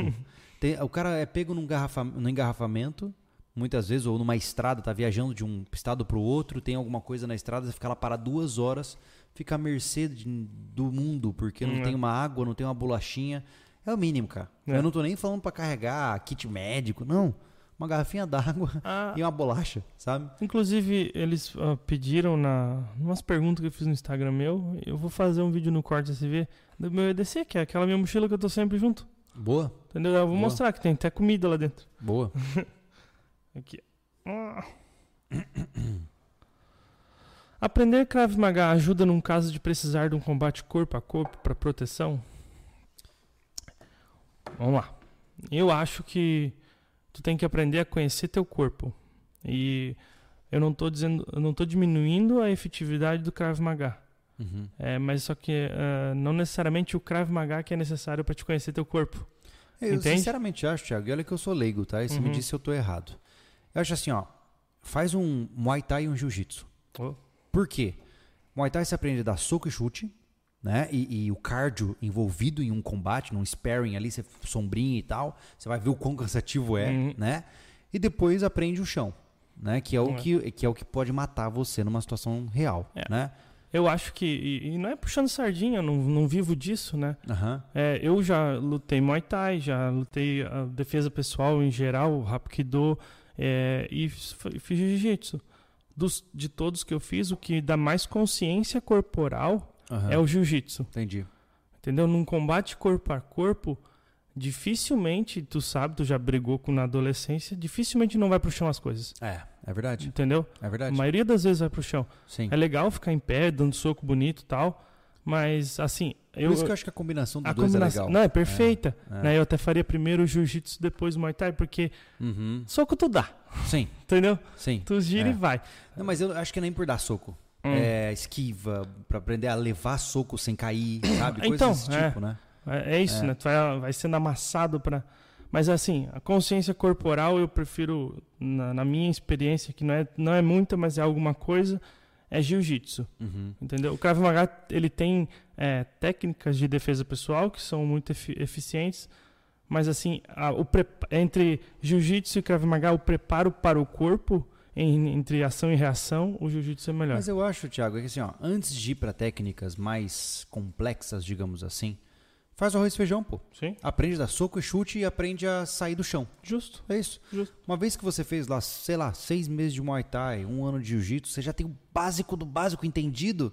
Aí você vai pra uma técnica mais complexa que envolve torção, que envolve. Aí é, É, que de- defesa pessoal não é esporte. né? Exato, Uhum. exato. Mas você também sabe dar socos se for Claro, preciso, claro, entendeu? com É, certeza. é. É, essa é a opinião, baseada na minha experiência. Não sou dono da verdade, tem muita gente muito mais Ah, eu sou- graduada, nesse né? caso, eu sou dono da verdade total. Entendeu? Eu manjo tô fingindo muito. humildade, pô. eu sei que eu sou dono da verdade. Claro, Thiago. Tá mudo o microfone, né? Então, eu pensei que tinha parado de transmitir. É. Vou aprender a pescar para poder pegar os peixes do açude. Tô ansioso para ver isso. Abraço. Ai, cara, Júlio e Pesca não andam juntos. Cara, eu pesquei bastante. Assim, a- a- na minha vida de adolescente, criança, Mais mar, né? mais no mar. Aham. Eu pesquei bastante, assim. Eu pescava de tarrafa, Uhum. aí eu ajudava a puxar rede, eu pescava de linha. É, eu pesquei bastante, mas eu não, não pegava muitos peixes. é que no mar. Será que é mais fácil pescar no mar? Eu não tenho competência pra te dizer isso. É. Não tenho a menor ideia. Se, se alguém tem experiência nos dois, eu queria saber, porque não é assim. Não é tão difícil pescar no mar, na minha Hum. opinião. Entendi. Entendeu? É difícil uma pescaria que tu volta sem nada. É mesmo. É. Hum. E peixe também tem época, né? Ah, é. Entendeu? Pra pescar espadas, manjuva, tu consegue ver aquele o preto da areia, tu consegue ver. Quer ver pescar para pescar espada, a melhor coisa é um trapiche, né? Ou Hum. uma, sei lá como é que chama, além de trapiche, Portinho ali, vai. é um porto assim, que tu tem a luz de- direta. Então quando eu pescava isso com tarrafa, né? Tu olhava assim um triângulo do cardume de manjuva, era só jogar na hora que ela tava passando, porque atrás tinha uma espada. Hum. Massa pra caramba. Caramba. É. Vamos lá. Esqueci de ver. É, Essa dinâmica fica meio compli- complicada, né? bug cara. O que acham? Por quê? Quem são? Onde vivem? É bug, a gente tem uma terminação já, já pré-definida de é bug out vehicle. É. É vehicle, BOV. É. BOV. Isso. O Júlio já falou sobre isso no canal, né? Já. E já.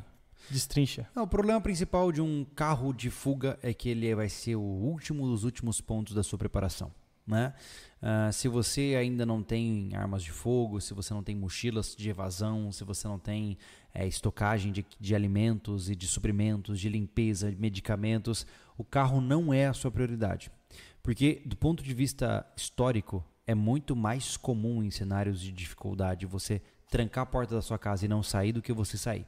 Então, muitas vezes você vai, vai gastar muita grana num veículo que provavelmente não vai ser utilizado adequadamente. Né? Então, imaginemos, ah, não, mas eu quero um veículo para passar por cima, não sei o quê, 4x4. Se você mora numa cidade, seu carro vai parar igual em qualquer outro lugar, com qualquer outro congestionamento.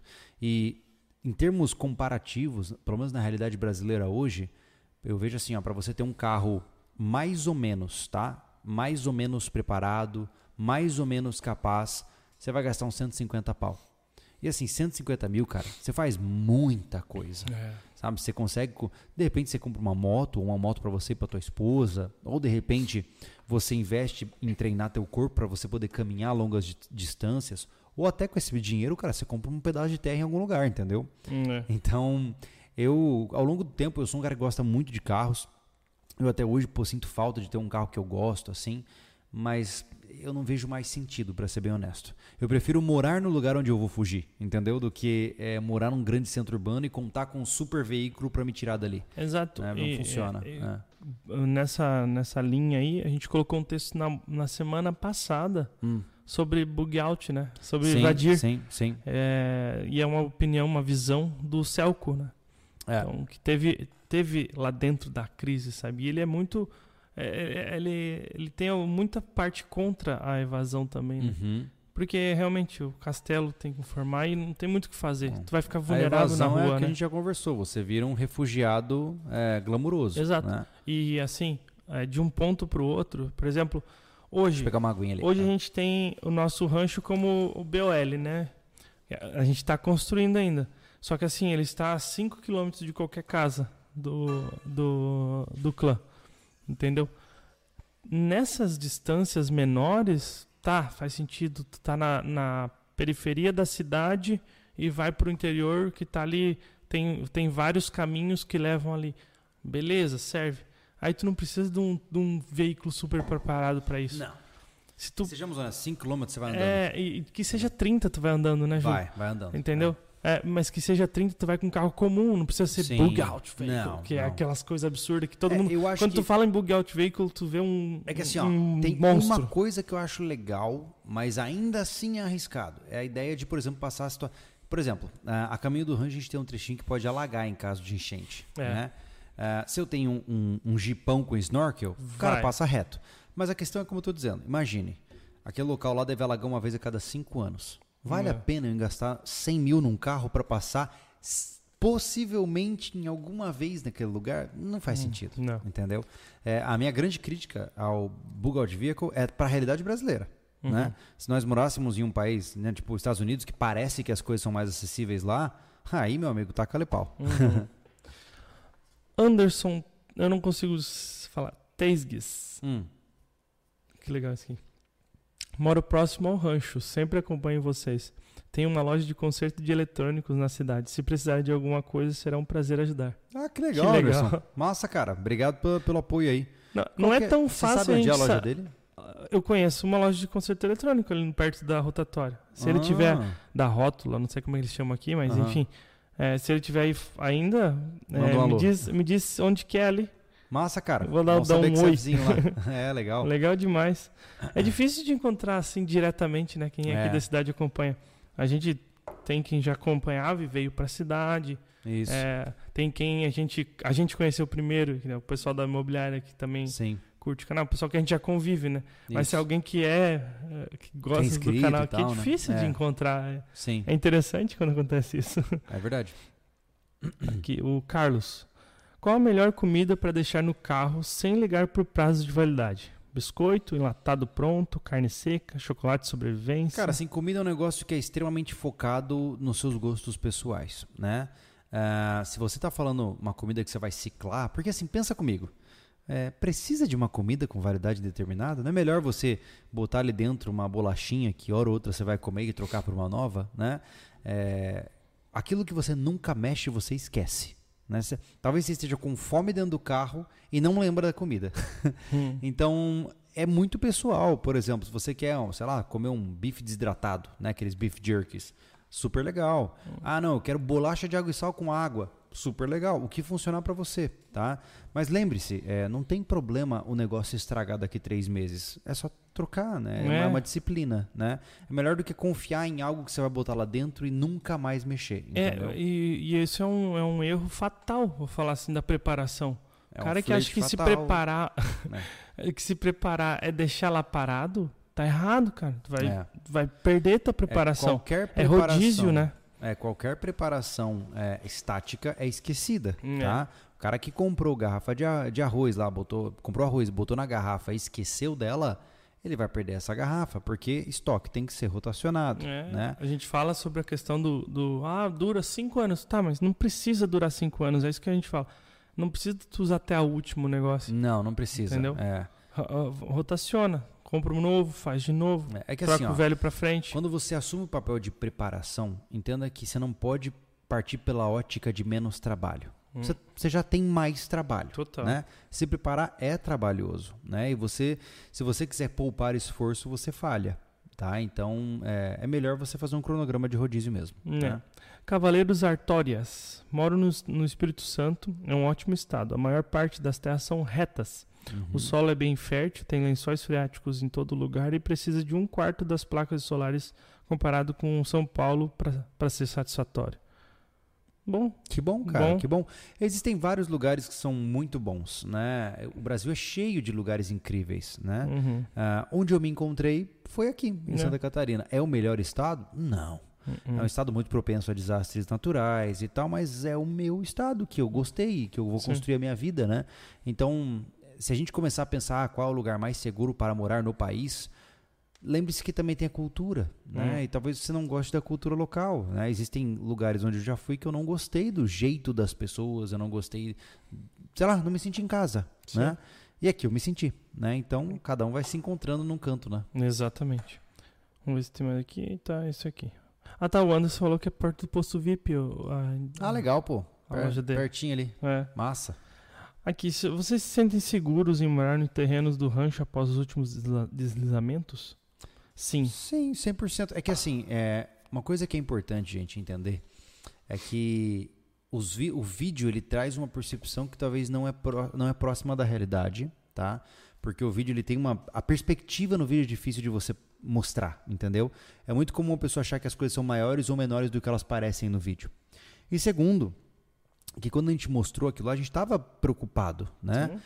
E depois de um tempo a gente aprendeu e recebemos consultoria de algumas pessoas e aprendemos muita coisa e não tem nada demais e tá tudo bem. A gente já entendeu como lidar com aquele terreno daquela forma como ele está, né? A gente já sabe o que, que tem que ser feito, como tem que ser feito e tá tudo bem, né? Não, não estamos em sofrimento nem nada.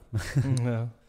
Não, é aquele negócio, tipo, ah, foi preocupou. O que que preocupou? O prejuízo que a gente teve, o que a gente perdeu de serviço? Isso realmente É. foi preocupante, porque, como a gente fala, a gente tá no perrengue pra pagar as coisas, entendeu? É, E aquilo lá que deixou muita gente cabisbaixo. é. Mas assim, É, depo- ah, na hora, você tu vê, putz, não tem solução de repente, vai ter que ficar assim.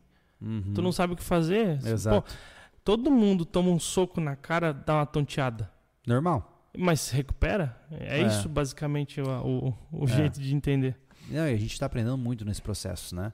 Por isso que é bom, é por isso que eu falo, cara, mesmo que você tenha grana, ah, você comprou um terreno, cara, não sai metendo louco construindo amanhã, né? Hum. Pô, experimenta, vê como é que vai acontecer, como que o terreno vai amadurecer tanto na sua cabeça como conforme você for mexendo nele, porque surpresas acontecem, né? E você vai aprendendo no processo, né? É.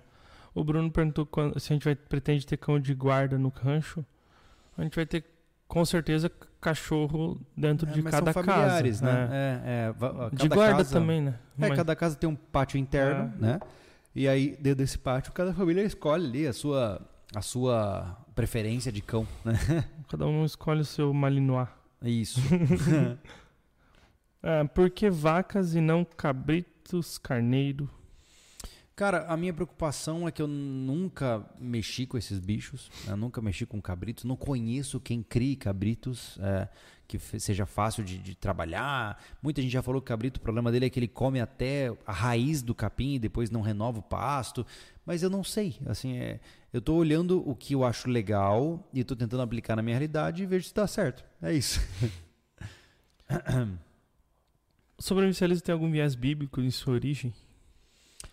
Eu acho que não, a princípio. Ahn, não, cara, porque assim, no sobrevivencialismo, em essência, o objetivo é você manter você e a sua família vivos para você passar por menos sofrimento quando um problema acontece. Né? Essa é a essência do sobrevivencialismo. Qualquer coisa acima disso é uma construção que a gente vai fazendo, mas eu não vejo. Não, não, não existe uma roupagem do tipo, ai, para poder. Diretamente não. Não, existem inúmeros sobrevivencialistas religiosos, né? Mas o sobrevivencialismo por si só ele não está ligado a um preceito religioso direto, porque ele é muito prático, né? É, Lembre-se que não é nada direto, mas ah, indiretamente tem um bocado de comportamento que muita gente não curte da Bíblia que ele, ele prega porque Uhum. tá antes dele, tá na formação dele, então. Sim. Mas não, não é direto, essa que é aquela porque Ah. quando é, é, dá, que dá essa encaixaria- intenção, ah, porque essa entendimento, porque quando a gente fala uma parada e tá lá, por exemplo, na Bíblia, entendeu? Uhum. E aí o cara fala, ah, vocês seguem a Bíblia. Não, é que é indireto. É, foram ensinamentos passado, passado, passado e, e formulam um, um pensamento que tu tem, É. entendeu? É. E aí pode ser ou pode não ser relacionado àquilo lá. Mas diretamente não, é isso que a gente quer dizer. É. Não tiramos lá, pegar uma Bíblia, ah, vamos fazer isso aqui como mandamento. Não, não, não, de maneira nenhuma. É. 2023 está favorável a abrir uma empresa, loja de celulares e eletrônicos? Nossa, Caraca. que pergunta difícil, meu caro. Eu não tenho a menor ideia. Assim, ó. Peraí, vamos lá. Que cidade você está? Qual é o comportamento do consumidor da sua cidade? Quanto você vai gastar? Qual é o tempo esperado para retorno de investimento? Ah, tem tantos poréns aí. É isso, é, isso é uma. Foi aquele negócio, cara. O- Eu acho que um dos maiores erros é, é- é divulgar que empreender, empreender é para todo mundo. Não é? Não é, cara, não é. E se você pergunta dessa forma, eu não vou falar nome também, Mas se você pergunta dessa forma, você não é um empreendedor. Você É, não tem condições de abrir uma loja. Não, assim, ó, você pode se formar como um empreendedor, mas entenda que não dá pra seguir as suas vísceras, cara. Não dá pra você olhar e falar assim, hum, cara, acho que aqui ia dar certo tal coisa. Você tem que fazer pesquisa de mercado, Ah, ah, entendeu? Isso funciona e não é regra, é exceção, quando é uma coisa renovada, renovada entendeu? Uma É, coisa que sim, tipo, sim. nunca ninguém fez. Mas é muito comum as pessoas quebrarem a- a- o negócio porque o cara chega aqui e fala assim: ah, pô, aqui, cara, tá precisando de tal coisa. Ele vai lá e abre. Ele nem perguntou pra nenhum habitante, ele não fez uma pesquisa pra saber se existem negócios semelhantes na cidade, ele só abre. E aí ele quebra, né? Vocês têm contatos de imobiliários, vendedores de sítio em Antônio Carlos para indicar? Sim, a imobiliária Antônio Carlos. É exatamente o nome da cidade. Exato. É. Imobiliariaantôniocarlos.com.br. É, Aí lá o- tu tem o- o contato do Michel e do Kleber. O Michel e o Kleber são quem venderam o rancho pra nós e são pessoas muito honestas, né? Então, Eles não trabalham conosco, eles venderam e eles não se tornaram amigos. É, pelo amor de Deus. É, entenda que tem eles não nada- estão pagando a gente de forma Não. nenhuma, tá? É só que vale a pena quando a pessoa é um bom profissional, a gente gosta de indicar, entendeu? Sim, com certeza. E aí dele que enrolar alguém aqui também. É, a gente Apanhar. Bate nele. Não pense em fazer um levantamento topográfico do terreno, facilita muito planejar os espaços. É, É, sim, mas quando a gente orçou, a gente viu que era um pouco caro e a gente deixou isso mais pro futuro, cara, a É. princípio, né? que mais? ainda sobre, o- sobre o último sobre cash. Com qual classe o Júlio curtia jogar jogar no Diablo? No Diablo, eu É. sempre joguei com, deixa eu pensar, no Diablo 1 eu jogava com o Ranger. É Ranger? Acho que é. Eu não lembro, cara, das classes, eu acho que era Ranger, é. No jogava. Diablo 2 eu jogava também. Eu se- eu sempre joguei. de- em todos os jogos eu sempre jogo mais com Ranger de ataques, assim, de. Hum. é, mais de é, personagens que atacam à distância, que tem um baixo ritmo de disparos, mas que disparam com alto dano. tá? Uhum. Sempre gostei. O, aqui, o, o amigos do SV. E aí, posso fazer uma tatuagem com a logo do SV? Cara, Claro. é, sempre. é, eu sempre digo para as pessoas que eu fico até eu fico até assustado quando alguém faz essas perguntas assim, porque é um negócio muito sério, né? Você tá marcando o seu corpo com um símbolo, né, cara? E é o símbolo que a gente fez, né? Então é, eu fico lisonjeado e assustado, né? Mas tem já passou da centena já, né? Já. É. Já passou. A gente deve ter mais de 100 pessoas que tatuaram o brasão por aí. E eu fico muito feliz, cara, de saber que é um símbolo que você vê que faz tanto sentido pra você que você quer marcar teu corpo com ele. Eu só tenho a agradecer e sim, faça como você quiser. O Lucas Samuel falou, Júlio é camper, fato. Eu sou total. Literalmente também, adoro acampar. Ah, meu Deus. Ai, ai. Ai, ai. Como está a questão do camping aberto para inscritos aí no, no Rancho SV? Então, a gente já, já falou isso outras vezes, não haverá camping no rancho, tá? É, o, o camping, ele, ele é uma proposta que vai acontecer quando eventos acontecerem. Por exemplo, no futuro, quando a gente for fazer o dia 26 de março mais amplo, né? é, a gente vai liberar o, o campo, por exemplo, para acampar. Ah, o pessoal vai poder acampar ali e tal. Mas são eventos específicos. Caso contrário, só aluguel é, de estruturas que já estarão no rancho, como chalé e semelhantes, tá? Aqui. Essa geração tá fraca demais. Um grande conflito mundial nos fortificaria mentalmente? Ah, eu vejo assim, ó, nós temos. Nada é simples, né? Qualquer simplificação de problemas complexos gera respostas burras, Hum. né? Então, assim, ó, nós estamos passando por um momento é, onde as coisas mudaram bastante. Né? O, a- o- o- celular, as redes sociais, a velocidade de informação que a internet propiciou, gerou mudanças comportamentais que nunca existiram na história da humanidade. Né? Nós tivemos o privilégio de ver aqui o surgimento de uma tecnologia que levou a humanidade para lugares que ela nunca esteve antes. Uhum. Então, é muito difícil de você saber quais vão ser os frutos que isso vai gerar, entende? Uma coisa é fato: você tem cada vez mais jovens desconectados de atividades do mundo real. E isso não é bom, né? É, você vê jovens de 15 anos que mal sabem correr direito, estão todos tronchos correndo porque eles nunca correram. É, jovens que não sabem brincar de lutinha, né? É, que nunca é, é, se sujaram de lama. E essas coisas, por mais bobas que soem, elas compõem parte da infância e elas criam coisas dentro de nós que são importantes. Então, o que me preocupa principalmente é isso. Né? Você está criando jovens com guiados pelo algoritmo. Né? Hoje, Deus é o algoritmo. Né? Então, as redes sociais ditam o que esses jovens estão aprendendo, né? Eles têm um acesso irrestrito a um mundo de vícios. Mano, antes, eu com 15 anos de idade, se eu quisesse ver pornografia, é, eu ia ter que dar um jeito, cara. Porque a, a banca de revista não vendia para mim. 15 é, anos de idade. É, vamos, volta, volta mais, 12 que seja, 13. A gente começa a ficar curiosinho, tá? É, enfim, mas eu não tinha acesso. Eu lembro que um amigo meu tinha uma fita pornô do pai dele. Eu lembrei de uma coisa, ah. cara. O quê? eu, eu acho que era faz muito mais tempo que isso. Uhum. Parabólica. Hum. Antena parabólica. Uhum. Não tem, não tem é, programação local. Aí tinha um canal de venda. não, não, tinha um canal de venda ah. que depois da meia-noite tinha coisa pornográfica. É mesmo? eu tenho, eu tenho, assim, eu tenho quase certeza que loucura. Disso, Mas eu tô puxando esse assunto é, pelo fato de que hoje o acesso é muito grande. E imagine, você pega um jovem de 12, 13 anos e dá para ele um site pornô com todos os tipos de mulheres e todos os tipos de sexo que ele consegue é. E ele vai viciar naquilo, porque ele não tem isso na vida real. E uhum. quanto mais ele consome daquilo, menos ele vai ter chance de ter na vida real. E você vai criando jovens disfuncionais, pouco conectados com outras pessoas. Isso vai provavelmente gerar estragos, né? Como eu sempre digo, entenda que é, gerações elas são como safras de uma plantação, né? Hoje estamos em 2023 e nós estamos colhendo a safra lá da década de 90. Ou seja, os jovens que nasceram ali na década de 90 estão se tornando adultos e começando a se tornar seres produtivos agora. Então imagine que na década de 40, né, ou seja, em 2040, estaremos colhendo os jovens de 2020, 2010, 2020. É só em 2040 que a gente vai ver o estrago do que TikToks da vida estão fazendo. Você entende? É, é mas o que ele estava falando sobre a solução ali, que tu fala, uma solução simples e tal.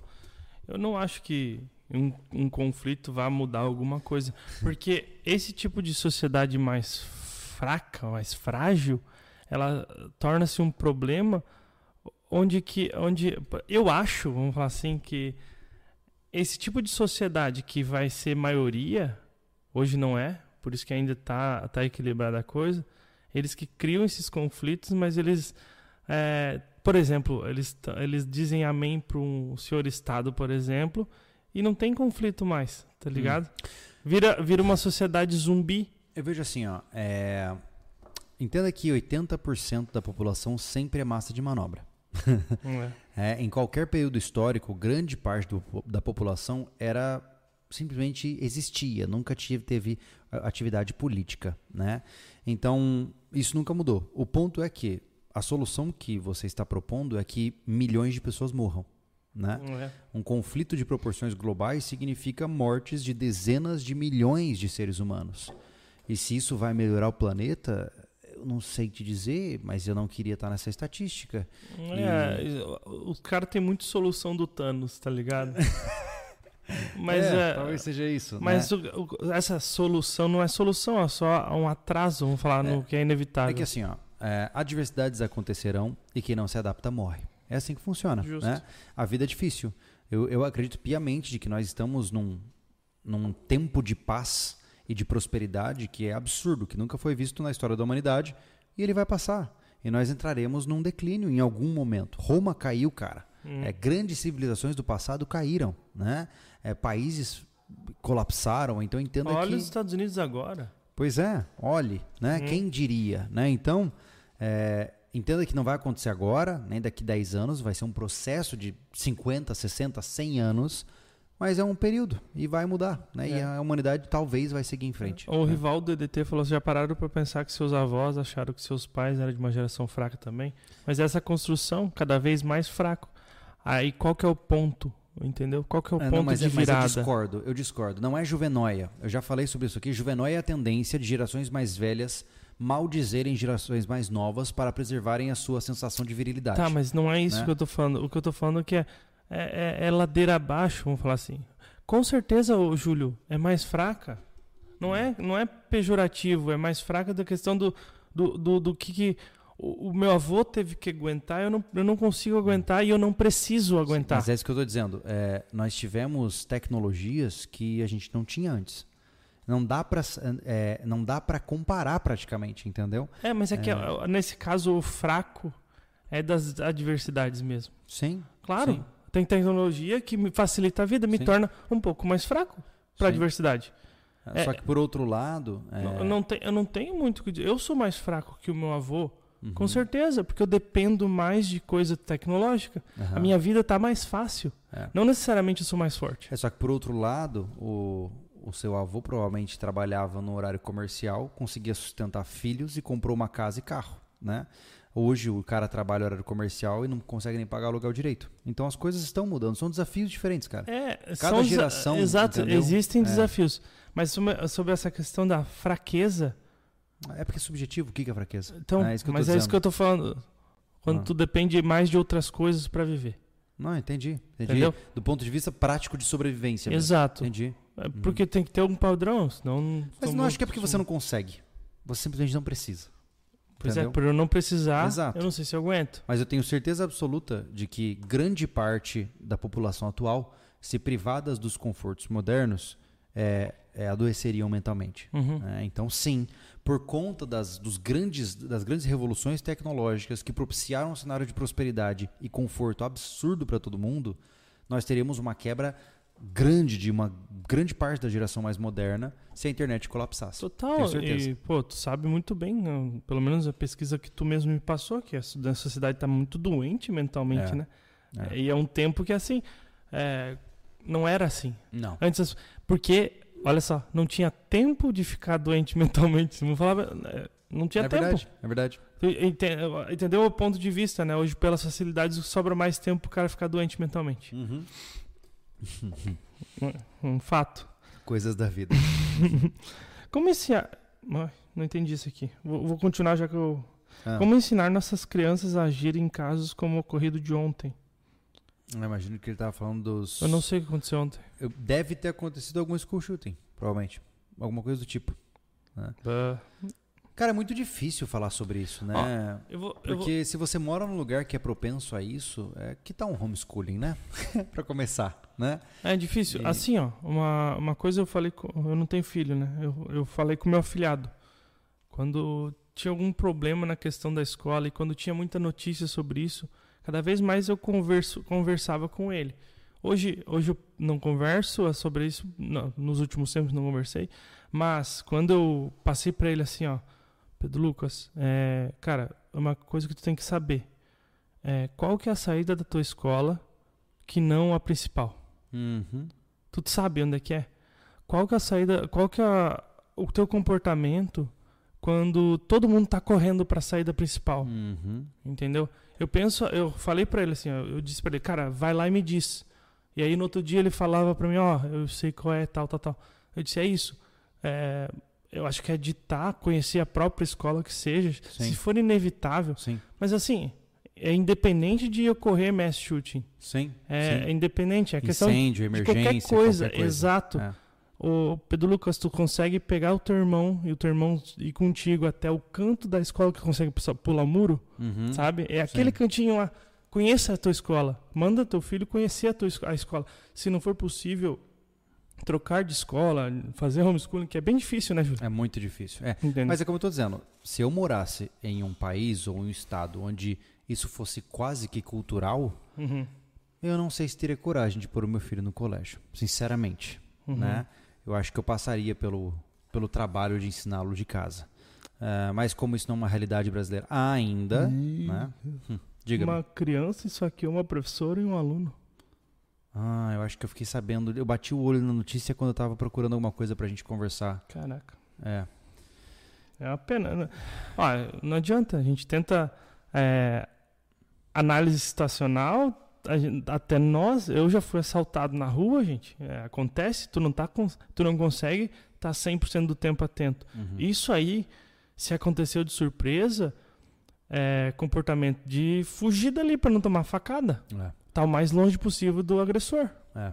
Mas manter Entendeu? distância. Manter muita distância, ainda mais com a faca. É. Entendeu? É. Mas é difícil, é, é bem difícil. É que gente. essas situações são tão complexas, né, cara? É. Porque é, esses eventos, eles são atos de covardia tão profundos, né? Que não, é muito difícil você se preparar pra isso, né? Você tá num lugar onde muitas dessas coisas que acontecem em igreja e tal, pô, cara, você tá num ambiente que você tá vulnerável e você realmente pode ser pego desprevenido e é, é o que é, né?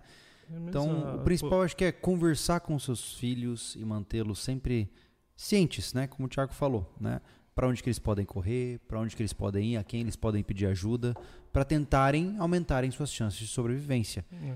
Não dá para pensar em nada heróico, né? Se fosse eu na aula, eu podia pensar, eu vou pular em cima desse desgraçado e matar ele, uhum. entendeu? Nem que eu leve 20 tiros, mas eu mato ele. Sim. Agora, eu não vou falar para minha filha ir lá e dar um soco no cara, entendeu? Não funciona assim. Ô, Júlio, né? é, tu que tem filha que precisa falar, eu só acho, eu só tenho uma, um pensamento, mas tá fora da uhum. realidade. É, quando tu, tu deixa, eu, deixa eu pensar bem assim, tu tenta é, evitar que a tua criança tenha experiências com coisas que tu acha ruim na questão de violência e tal. Uhum. Mas se tu disser, eu acho que é mais valoroso a criança saber que aquilo existe e escolher não fazer. Então, por exemplo, assim, é, se for uma realidade esse tipo de coisa, a aluna, por exemplo, vai para a escola onde tem muita briga. Vamos uhum. lá. Tu não tem escolha, vamos lá, tá? Certo. Vai ter muita briga. Tu vai ensinar para ela que existe briga.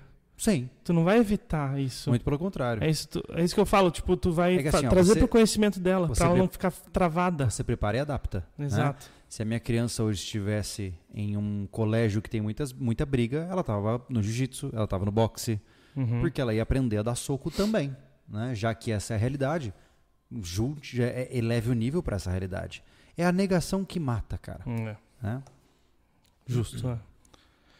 Aqui, o ensino em artes marciais pode auxiliar na sobrevida em um episódio desses? Sim. É, consciência Sim. corporal. É.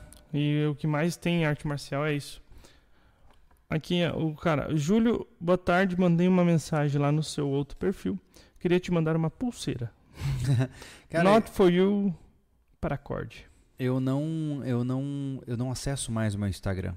Quando eu entro é só porque a minha esposa mandou eu divulgar alguma coisa lá do Família Lobo. eu eu tô cansado de redes sociais a um nível que eu não tenho como explicar para vocês. É. Assim, é. Acho, pô, eu tô há 12 anos também fazendo isso, né? Não quer dizer que eu vou parar com os vídeos, entendeu? Mas é tudo que eu posso deletar, eu deleto. Se eu, eu não queria nem mesmo estar no Instagram, sabe? Porque é, ficar postando foto lá é chato, sabe? Ver os outros, ah, que chato, sabe? Eu quero só fazer minhas coisas, né? Hum. Então, é, eu não tô vendo mensagem nenhuma por lá. Peço desculpas, deve ter uma tonelada de gente lá que tá mandando mensagens.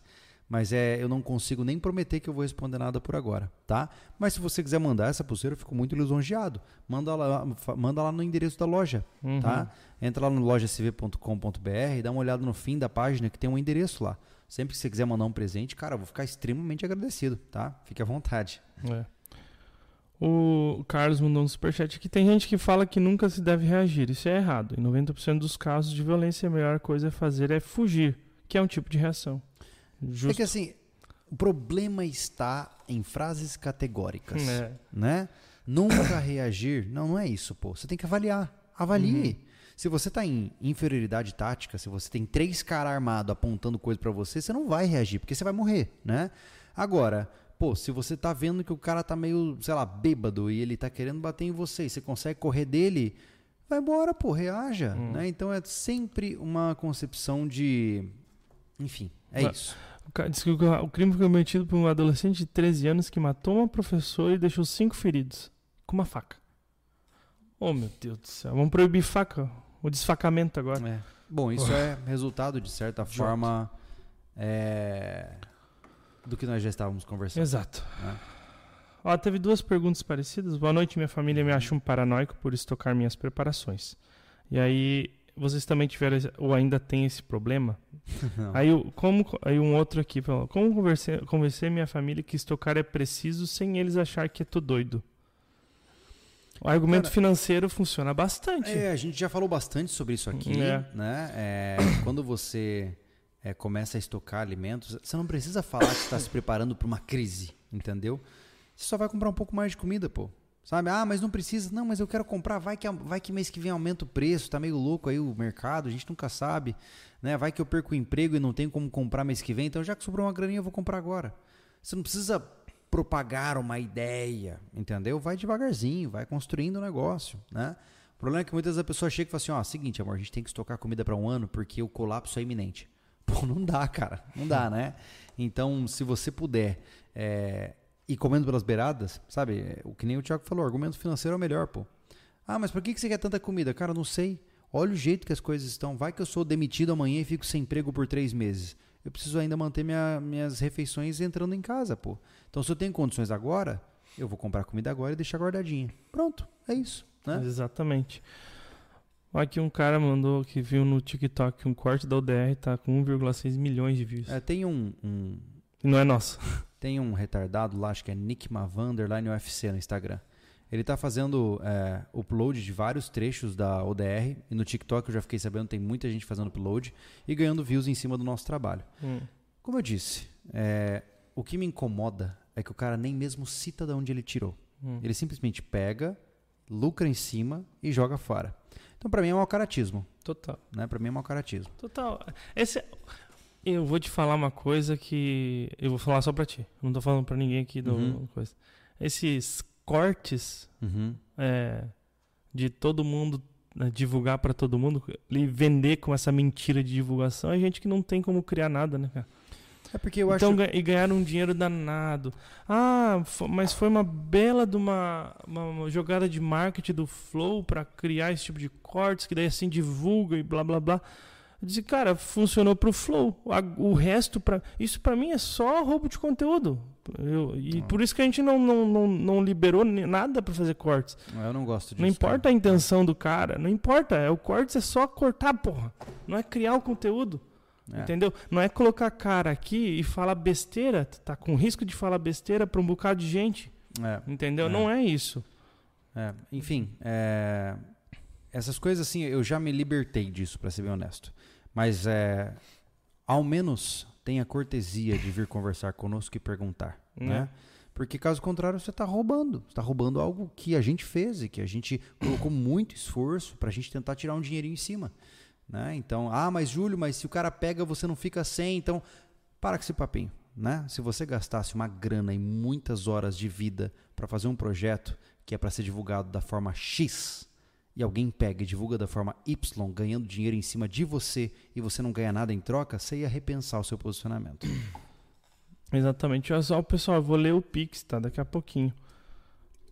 Estão perguntando bastante aqui se vai ter o DR4 esse ano. Não, não, sem chance. Hum. O projeto da ODR, até o dado momento, está cancelado, tá, gente? É, ele não se paga, é, ele gera prejuízo, resumindo, Uhum. porque ele consome muito tempo da nossa equipe, ele é muito caro para ser executado e as visualizações também não se pagam, né? Essa ODR da terceira edição, que é o que a gente botou muito amor em cima e fez as dinâmicas de uma forma diferente e tal, foi fraquíssima, né, em termos de visualização. E no YouTube, você precisa de visualizações para bancar o teu investimento. Então imagina que você lança um produto, né? imaginamos que eu peguei essa caneca e lancei, eu gastei mil reais para lançar essa caneca. E aí ninguém compra. E aí esses mil reais não voltam para mim, entende? Então eu preciso. O a UDR não se mostrou viável financeiramente. Ah, mas existem formas, cara. eh, Não, não adianta. Eu só faria o DR hoje em dia, assim, ó, pensando com a cabeça de hoje, se a gente fosse angariar meio milhão de reais para fazer o DR. Porque senão não vale, cara. Não vale o esforço, mano. Não vale, porque a gente gastaria um, um tantão na produção, seria massa pra caramba, né? É. Nossa, isso é muito legal. É, Olha só essa pergunta, cara, que... manda. Se, não, se, se conhece o canal, é, é um tolo. Ah. Por que todo sobrevivencialista tem um pezinho na terra plana? What the fuck? Ué, como eu falei, a gente tá fazendo a nossa parte, né? Terraplanagem. A gente tá fazendo várias, muito trabalho de terraplanagem no rancho, porque a gente é, é a nossa parte, cada um faz a sua parte de deixar a terra mais plana, a gente tá fazendo, né? Perguntaram aqui se o Júlio vai participar da próxima corrida de obstáculo. Sim. Vai, na Strong Race. Na dia 30 de abril em Joinville. É, mas antes, antes disso, vamos conhecer bem ela no podcast do próximo, próxima semana. Não, no, no outro No ainda. outro ainda, É, na outra dia semana. Duas semanas. É, no dia Isso. 12 de abril vem o convidar, vem um organizador dessa corrida para sentar aqui e conversar conosco. Exato, isso seria legal. O que vocês acham do Esperanto? Ah, Reparei nos nomes dos calçados SV.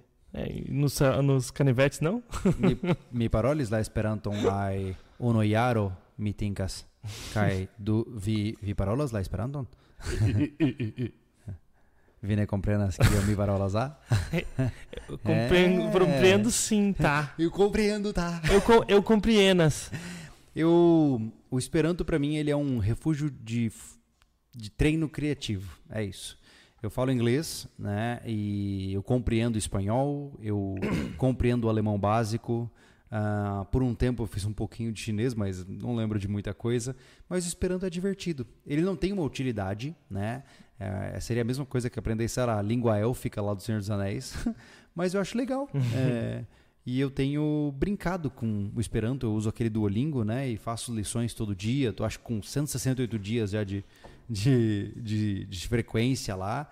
E é uma forma de manter a minha mente aprendendo coisas diferentes, né? Fora da minha realidade, coisas que não, nem necessariamente têm utilidade, mas flexibilizam a minha cabeça. é. O. Peraí, deixa eu fechar aqui. aqui. Pergunta pro Júlio em especial. Júlio, ainda vale a pena ter um canal de YouTube? Que pergunta difícil. Depende do que você quer fazer. Né? É que assim, ó, vale a pena. Para que, que você quer um canal? Essa é a pergunta. Se você quer fazer um canal para ganhar dinheiro, você não, não faça um canal, sabe? Não, a não ser que seja... Isso aí, hoje em dia, é tipo virar jogador de futebol. Um a cada, sei lá, 10 mil dá certo, entendeu? É, porque é... assim, ó, cara, hoje, hoje tu vai trabalhar Vamos falar assim, se tu quer fazer um canal, tu vai trabalhar de graça quase um ano, dependendo. Do, hum. se, a não ser que tu entre num nicho que tá muito é. difícil de e ter gente boa. Seja muito e você seja muito bom. É, é porque para você ter um canal de YouTube, você tem que ter uma combinação de habilidades muito difíceis. Que é não só combinações, mas você tem que ter uma boa câmera, uma boa captação de áudio, você tem que conhecer sobre filmagem, você tem que conhecer sobre edição de vídeo, de roteirização, para aí depois você tem que conhecer como a plataforma funciona, como o algoritmo trabalha de acordo com cada tipo de nicho, qual é o nicho que você vai entrar. Você tem que treinar sua oratória e a sua forma de falar em vídeo para se tornar atraente para novos públicos, porque a competição é altíssima. É. Se você faz um canal de sobrevivencialismo é, na internet, e eu não estou dizendo isso com prepotência, tá? Você faz um canal de sobrevivencialismo no YouTube, quem assiste o sobrevivencialismo espera que no mínimo você seja pelo menos parecido. Entendeu? Ah, não, é então, difícil. A não ser que tu vai fazer vlog. É, mas assim, resumindo mesmo, a história. É, mesmo assim, é, é uma quantidade imensa para te ganhar é. horas, entendeu? Então, resumindo a história, tá? Não faça um canal de YouTube se você quer dinheiro. A minha recomendação é: faça um canal de YouTube se você ama o que você faz e quer mostrar para as pessoas. Não espere reconhecimento, não espere inscritos e não espere dinheiro. Faça porque você curte fazer. Eu, quando comecei o sobrevivencialismo, eu realmente curtia fazer. Porque eu ia acampar, filmava alguma coisa no meu acampamento e quando chegava em casa, eu podia curtir um pouquinho mais do acampamento vendo as edições que eu fazia, entendeu? E para mim era maravilhoso poder postar isso e mais alguém assistir. É legal, sabe? Mas eu não estava procurando por inscritos, eu não estava procurando para ganhar dinheiro, até na época nem existia monetização do YouTube direito. Então assim, minha recomendação é, se você tem uma paixão e quer documentar essa paixão e mostrar para as pessoas, faça um canal. Mas se você quer ganhar inscritos e ganhar dinheiro, é a motivação errada para começar um canal de YouTube. Porque hum. você vai desmotivar. É. Tá? O Lucas Lucas, mesmo com patrocínios, o YouTube não dá dinheiro. Mas entenda que patrocínio, ele toma o tempo do, do canal no YouTube. E não necessariamente vai agradar todos os, os inscritos. Ah. Entendo uma coisa, que tem vezes que a gente faz vídeos que são direcionados, uhum. entendeu? Para divulgar uh, algum, algum patrocinador, uhum. entendeu? E vai ter 20 mil visualizações. Sim. É que assim, ó, tem muitos poréns aí, né, cara? É, patrocinadores não vem fácil, tá? Não, nem um é, pouco. Não ache que você vai conseguir um patrocinador para bancar o teu custo de produção é, com 500 inscritos. Isso não acontece, infelizmente adoraria que acontecesse, mas não acontece, né? Não, então, olha só, tá, a gente tem a experiência aí, ó.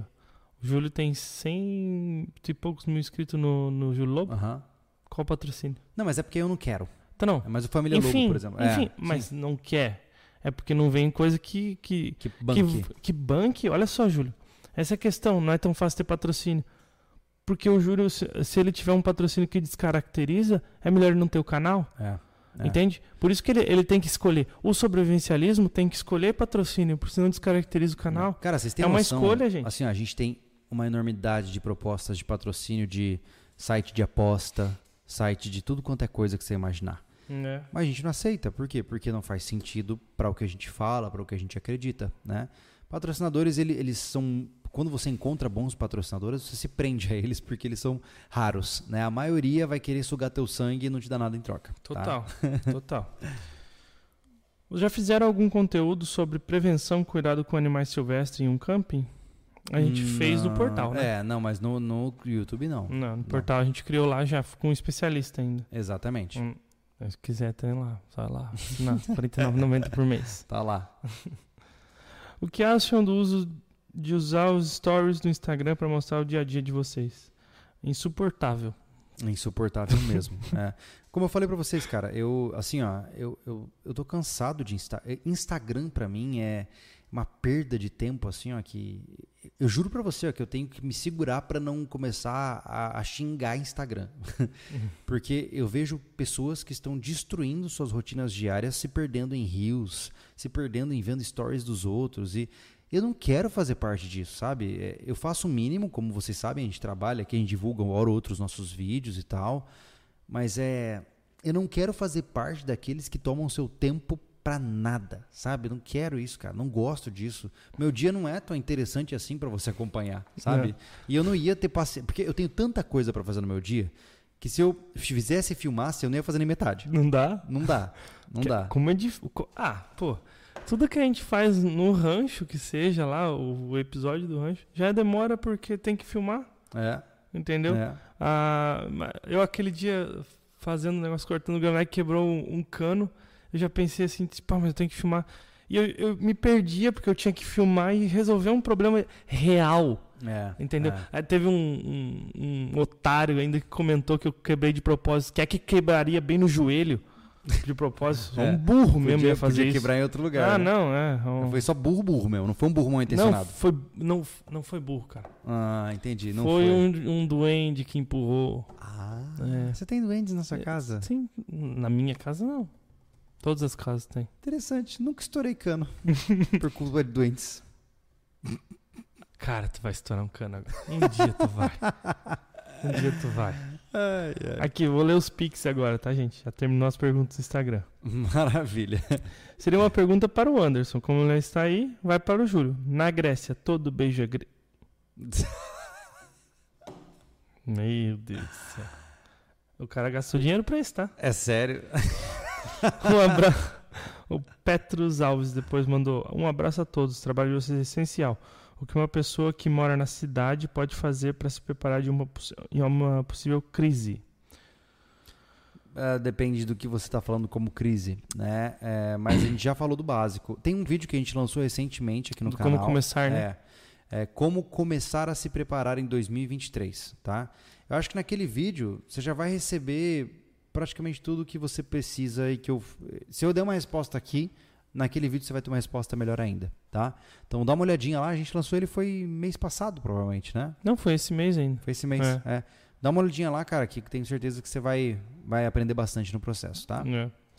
Se quer ganhar dinheiro, vai para exatas. Saúde, empreendedorismo ou trabalho manual de nicho. Mínimo de engenheiro 10k, mas dá trabalho como tudo. É, O Carlos mandou aqui. É verdade, é verdade. É aquele negócio, é, ganhar dinheiro. O que é ga- ganhar dinheiro pra mim é jogar na loteria e vir eu ganhar. Hum, É, eu trabalhar, eu não ganho dinheiro, sim. entendeu? Isso Tá aqui pago, é, né? isso É. aqui é um trabalho, gente. O, que, o vídeo que a gente faz é um trabalho. Ah, Hum. mas se é só fazer videozinho, tá bom. Se não tivesse, ia fazer diferença na vida de tanta gente que, que, Pois que é. tem relatado aí, entendeu? No mínimo, algum valor tem o nosso trabalho. Isso a gente tem que reconhecer, não tem que ficar falsa humildade pra isso. É. Diego Araújo, buenas. Terminei o segundo livro do Goggins hoje.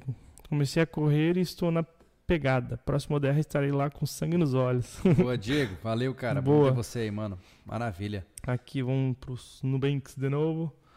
Pegar o, o Pix. Diga-me, o que, que nós temos aí? Vamos ver aqui. O Carlos Eduardo. Boa noite, senhores. Quando sai o Tinder SV? Estou em busca do meu amor sobrevivencialista. Oh, meu Deus. Ah, cara, assina o portal ou ah, entra no, Torne-se membro. torna membro, entra Ó. no grupo do Telegram. Vou dar a dica, tá? Só não entra já na segunda intenção. É. Torne-se membro.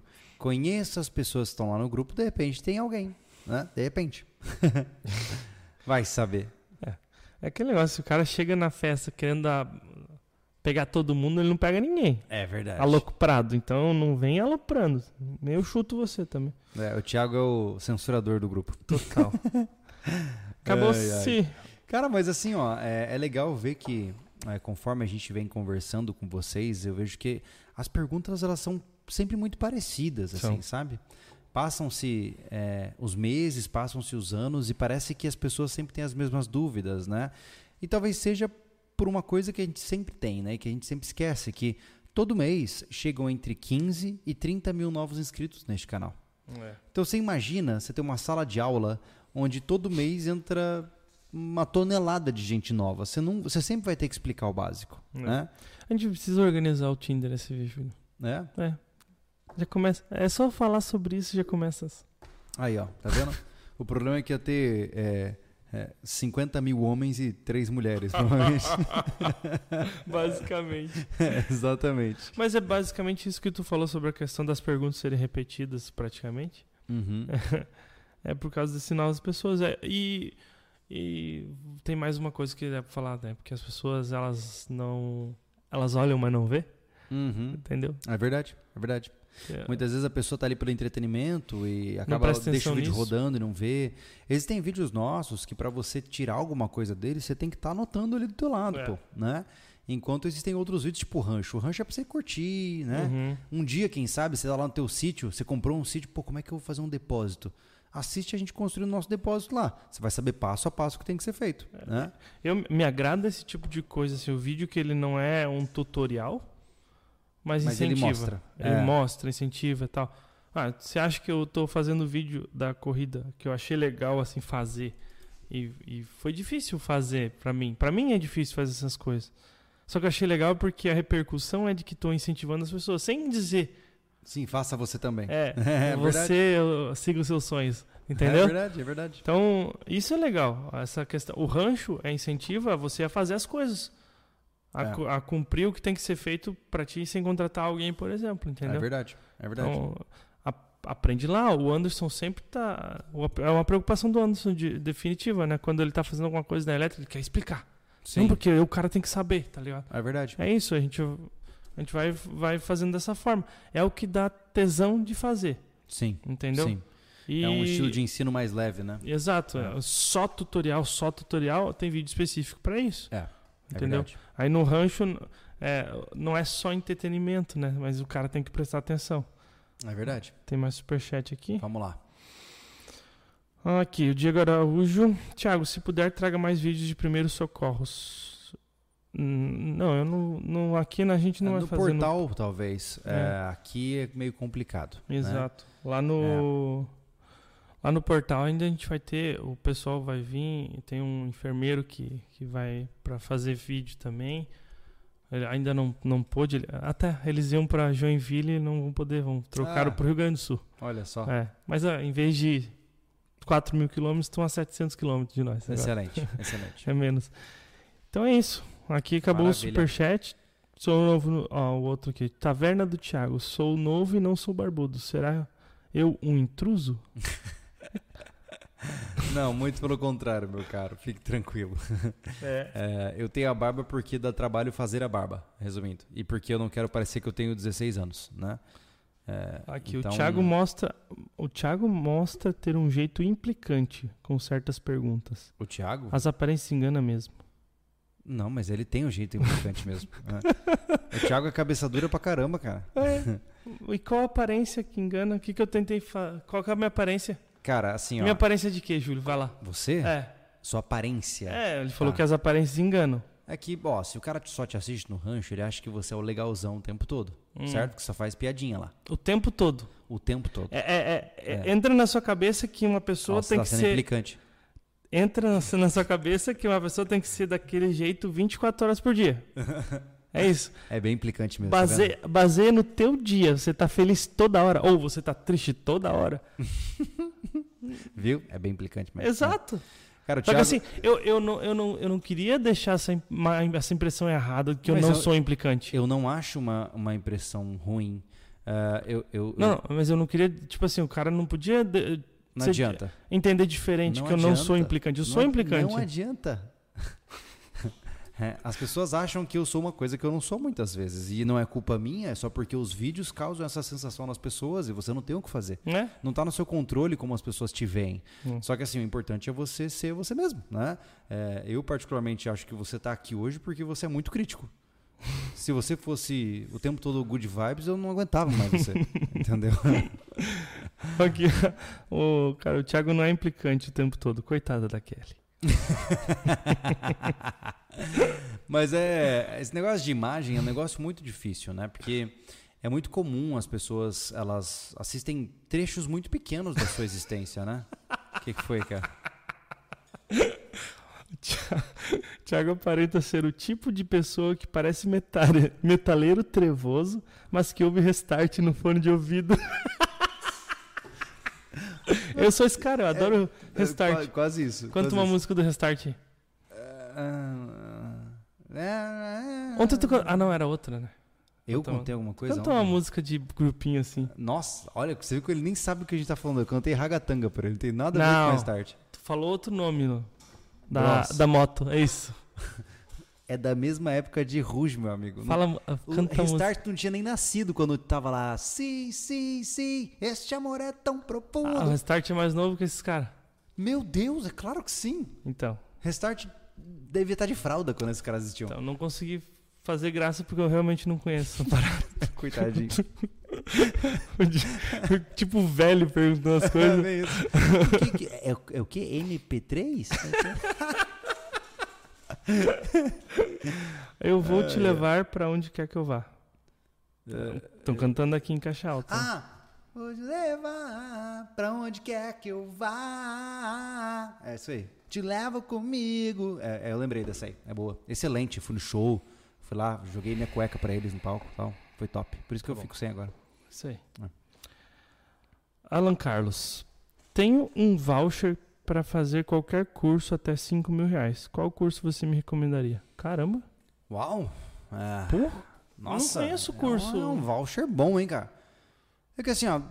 depende mas do seu depende, interesse é o que também. ele quer. Tem, tem curso de mecânica da, da 5 mil reais, mas é- é- são seis meses. É que né? assim, ó, por exemplo, tá? Depende do que você quer fazer da sua vida, né? Se você, por exemplo, curte carros, com certeza eu faria um curso de mecânica, né?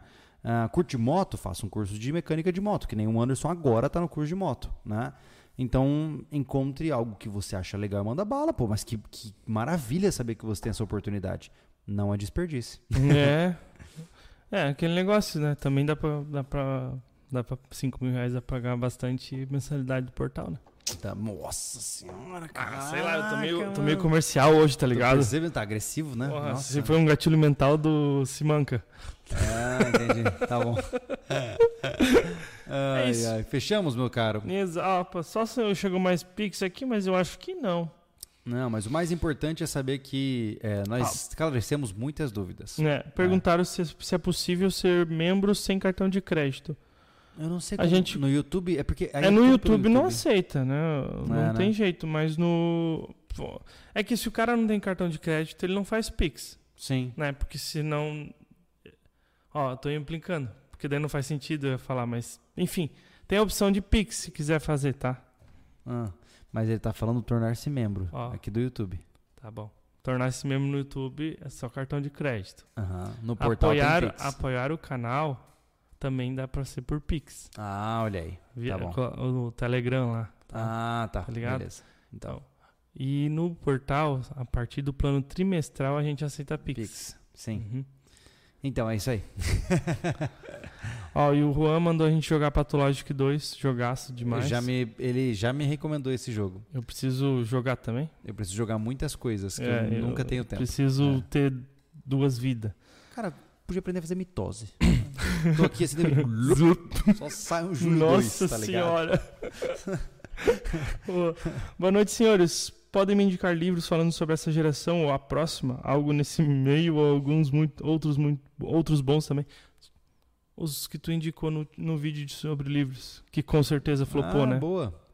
É, tem um livro que é legal pra ler também, que é Sapiens, que é bem legalzinho. Ah, Tu leu? Tu não leu, Sapiens? Não, eu tenho visto muitos comentários meu sobre irmão, ele. o meu né? irmão, o meu irmão leu. Me São falaram que é três livros bom. que ele É, Me tem. falaram que é muito bom. É, é incrível, é, é uma maneira de pensar bem Sim, bom, que mudou sim. a, mudou a cabeça do meu irmão também, né? Então, é, dos que eu já li, tem alguns que eu recomendei lá no, no vídeo sobre livros, tá? É, eu coloquei assim, estes livros preveram o futuro, é o nome do vídeo. Dá uma olhadinha lá. E eu tô lendo agora, eu até estou cogitando a possibilidade de ler esse livro em áudio lá no meu canal pessoal, tá? Ah, é verdade. É, que é o Preparação para a Morte, do Santo Afonso Ligório, é, que é bem, bem interessante, e assim, é, é profundo. E como ele é um santo que já morreu faz uma tonelada de tempo, ele já está em domínio público, então já posso ler as obras dele, né? Apesar de toda, todo o viés cristão e, muitas coisas relacionadas à questão de pecado, Deus, etc., a- o, o- o pesado do conteúdo é maravilhoso, né? Maravilhoso mesmo. O que, que foi? Esse Dan Link, Dan Aham, sim, é o maluco das cantadas do arroz. mandou. Kellen Dill manda beijo pra Letícia. A Letícia é minha irmã, hein, cara? Se liga. Ele- ele- cara, você tá procurando uma treta nervosa, hein? Ai, ai. Ai, ai. Mas é isso, né, gente? Bom, olha só. Bom, Antes de mais nada, eu devo agradecer vocês por estarem aqui. Amanhã a gente solta um vídeo que eu acho que ele vai ser. A ideia é que ele não- não é que ele seja polêmico, tá, cara? Assim, ó, é, eu- a gente lançou um, vai lançar um, um desabafo aí sobre o recadastramento das armas de fogo. E eu queria que vocês vissem pra, pra ver se cola no coração de vocês também, sabe? Pra ver se vocês se identificam com o que a gente pensou e, e se vocês encontraram as mesmas soluções. Então amanhã às 8h30 da manhã sai esse vídeo. Se você puder acompanhar lá também vai ser legal pra gente. é né? basicamente o Júlio relata que ontem o nosso dia foi o dia de M. É, exato. Total. É, e devo lembrá-los que neste sábado sai um vídeo do rancho da primeira pernoite do rancho. É. Né? Então olha só, vai ter pernoite e churrasco no episódio do rancho. É. Que tal? Foi gostoso, né? Foi bom, cara. Pena Eu não poder que- fazer isso todo dia. Eu digo sair da, da rede por causa dos mosquitos, mas tá tudo certo. O inverno está chegando. É. The winter is coming. Yes, yes. Bom, gente, muito obrigado pela sua presença. Uma boa noite para todos vocês. A gente se vê num próximo Sobrecast. Valeu. Valeu.